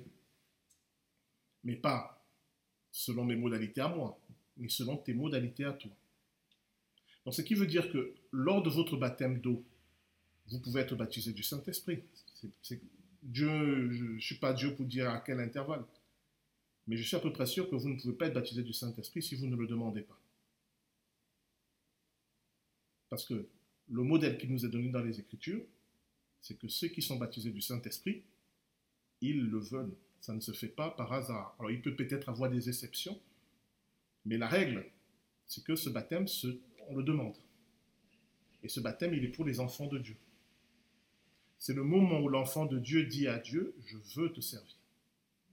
Et Dieu lui donne les dons pour le service auquel Dieu l'appelle. Donc, d'une manière générale, je dirais à tout chrétien, si tu n'as pas demandé le baptême dans le Saint-Esprit, tu n'es pas baptisé dans le Saint-Esprit. Mais là-dessus, par contre, j'ai une question. euh, Oui, et puis on va Revenant terminer. sur l'apôtre Paul, Oui. mais lui, il ne l'a pas demandé. L'apôtre Paul? Oui, ça c'est Dieu qui l'a appelé. C'est pas lui, ça vient pas de lui. Alors, non, ça c'est l'appel. Il y a eu ce qui s'est passé sur le chemin de Damas, où c'était l'appel de Dieu, il a une révélation. Après, il y, a une- il y a 14 années de la vie de l'apôtre Paul dont on ne sait rien. Après ces événements, il a à peu près passé 14 années sans qu'on entende parler de lui. En tout cas, sans qu'on entende trop parler de lui, il dit qu'il était en Arabie. On ne sait pas ce qu'il faisait, on ne sait pas ce qui s'est passé. Par contre, ce qui est sûr, c'est que quand il a commencé pleinement son ministère, il manifestait les dons du Saint-Esprit. Donc, d'une manière ou d'une autre, il a reçu le baptême du Saint-Esprit. Ça ne nous est pas raconté, mais il manifestait les dons. Alors, au moment où il, euh, il rencontre le Seigneur Jésus sur le chemin de Damas, c'est le moment où il se convertit. Et puis il est baptisé. Il devient enfant de Dieu. Mais remarquez que Dieu ne l'a pas appelé tout de suite à courir à droite et à gauche pour euh, aller évangéliser. Il y a eu un temps où il s'est mis à l'écart. On ne sait pas pourquoi. Et, mais après, quand il est venu, euh, toujours à l'appel du Saint-Esprit, il manifestait clairement les dons du Saint-Esprit. Alors là, on doit arrêter, mais la prochaine fois, on verra dans 1 Corinthiens, quand il parle des dons du Saint-Esprit, il le dit clairement comment ça fonctionne. Sont pas, ça ne tombe pas par hasard. Alors, le Seigneur donne les dons spirituels comme lui le veut, mais à la- qui il le veut. alors, à qui il veut parmi À ceux qui demandent. Je reste là sur ma question. oui. Si vous ne demandez pas les dons du Saint-Esprit, vous ne les recevrez pas. Pas parce que Dieu ne vous aime pas, mais parce que, encore une fois, euh, Ça, je ne savais pas. Parce que quand on est baptisé, en fait, on doit encore demander à le Saint-Esprit. Alors, le baptême, hein, donc je redis, quand vous êtes baptisé, vous êtes enfant de Dieu, vous êtes le temple de Dieu, vous avez le Saint-Esprit en vous. Il n'y a pas de doute là-dessus. Et vous pouvez même manifester des choses. euh, voilà. Il y a des gens qui n'ont jamais demandé le don du Saint-Esprit, mais qui, euh, parce qu'ils ont une profonde communion avec Dieu, peuvent être appelés euh, par moments à prophétiser. Mais c'est aléatoire, accidentel, c'est tellement rare que faut pas le prendre. C'est vraiment une exception. Mais le baptême, c'est le signe que vous êtes né de nouveau, que vous êtes enfant de Dieu. La nature nous enseigne cela. Quand un enfant vient de naître, un enfant d'un être humain, c'est un être humain, point. Mais cet enfant, c'est pas parce qu'il est un être humain qu'il peut déjà tout faire. En réalité, le baptême dans le Saint-Esprit, c'est quand Dieu vous rend apte à faire certaines choses pour lesquelles il vous appelle. Parce que vous êtes son enfant. Il ne baptisera pas dans le Saint-Esprit quelqu'un qui n'est pas son enfant. Donc la vraie question plutôt c'est, et c'est vrai que beaucoup de gens ne le savent pas parce que pour beaucoup de personnes c'était automatique, c'est-à-dire je crois, je me baptise et donc j'ai le Saint-Esprit, sous-entendu je suis baptisé dans le Saint-Esprit, sous-entendu je peux faire plein de choses. Je vous pose une question. Si c'était vrai, pourquoi dans nos églises on voit si peu de manifestations des dons du Saint-Esprit? Si c'était automatique, pourquoi on en voit si peu? Vous êtes d'accord avec moi qu'on en voit, on en voit peu Ben, Par contre, je vous certifie que quand les gens demandent, on en voit de plus en plus, par contre. Parce que c'est une disposition d'esprit, c'est de dire à Dieu, je suis disponible maintenant, je veux te servir. Si vous êtes enfant de Dieu, mais que vous avez la préoccupation de dix mille autres choses, vous demeurez enfant de Dieu, mais vous n'êtes pas disponible pour Dieu. Et pourquoi est-ce qu'il vous donnera un don spirituel? Le, don spirituel n'a pas pour but de, de nous glorifier, de montrer qu'on est des pères spirituels. Le don spirituel répond toujours à un besoin dans l'Église. Dieu voit qu'il y a des besoins dans telle ou telle Église, il cherche quelqu'un à qui il va donner les capacités de répondre à ce besoin. Et vous dites à Dieu, me voici, alors il vous donne les capacités pour répondre aux besoins. Si vous ne dites pas Dieu, me voici, il va continuer à chercher quelqu'un. Il ne vous utilisera jamais malgré vous. Si vous ne dites pas à Dieu, je veux te servir, je suis disponible, et apprends-moi à te servir, et donne-moi les dons spirituels pour te servir, vous ne le verrez pas. C'est une des raisons pour lesquelles il y a si peu de manifestations de dons du Saint-Esprit. C'est que les chrétiens, par ignorance, pensent que c'est automatique. C'est la connaissance. hein. Alors il est 22 à 15, on doit, on doit s'arrêter pour euh, tenir le temps. La prochaine fois, c'est-à-dire le 8 novembre, on va terminer cette histoire des dons du Saint-Esprit. On va voir les noces de Cana. Merci pour votre attention. Merci. Bonne soirée à tous. Bonne soirée. Merci. Bonne soirée. Merci, bonne soirée à tous. Bonne soirée. Merci.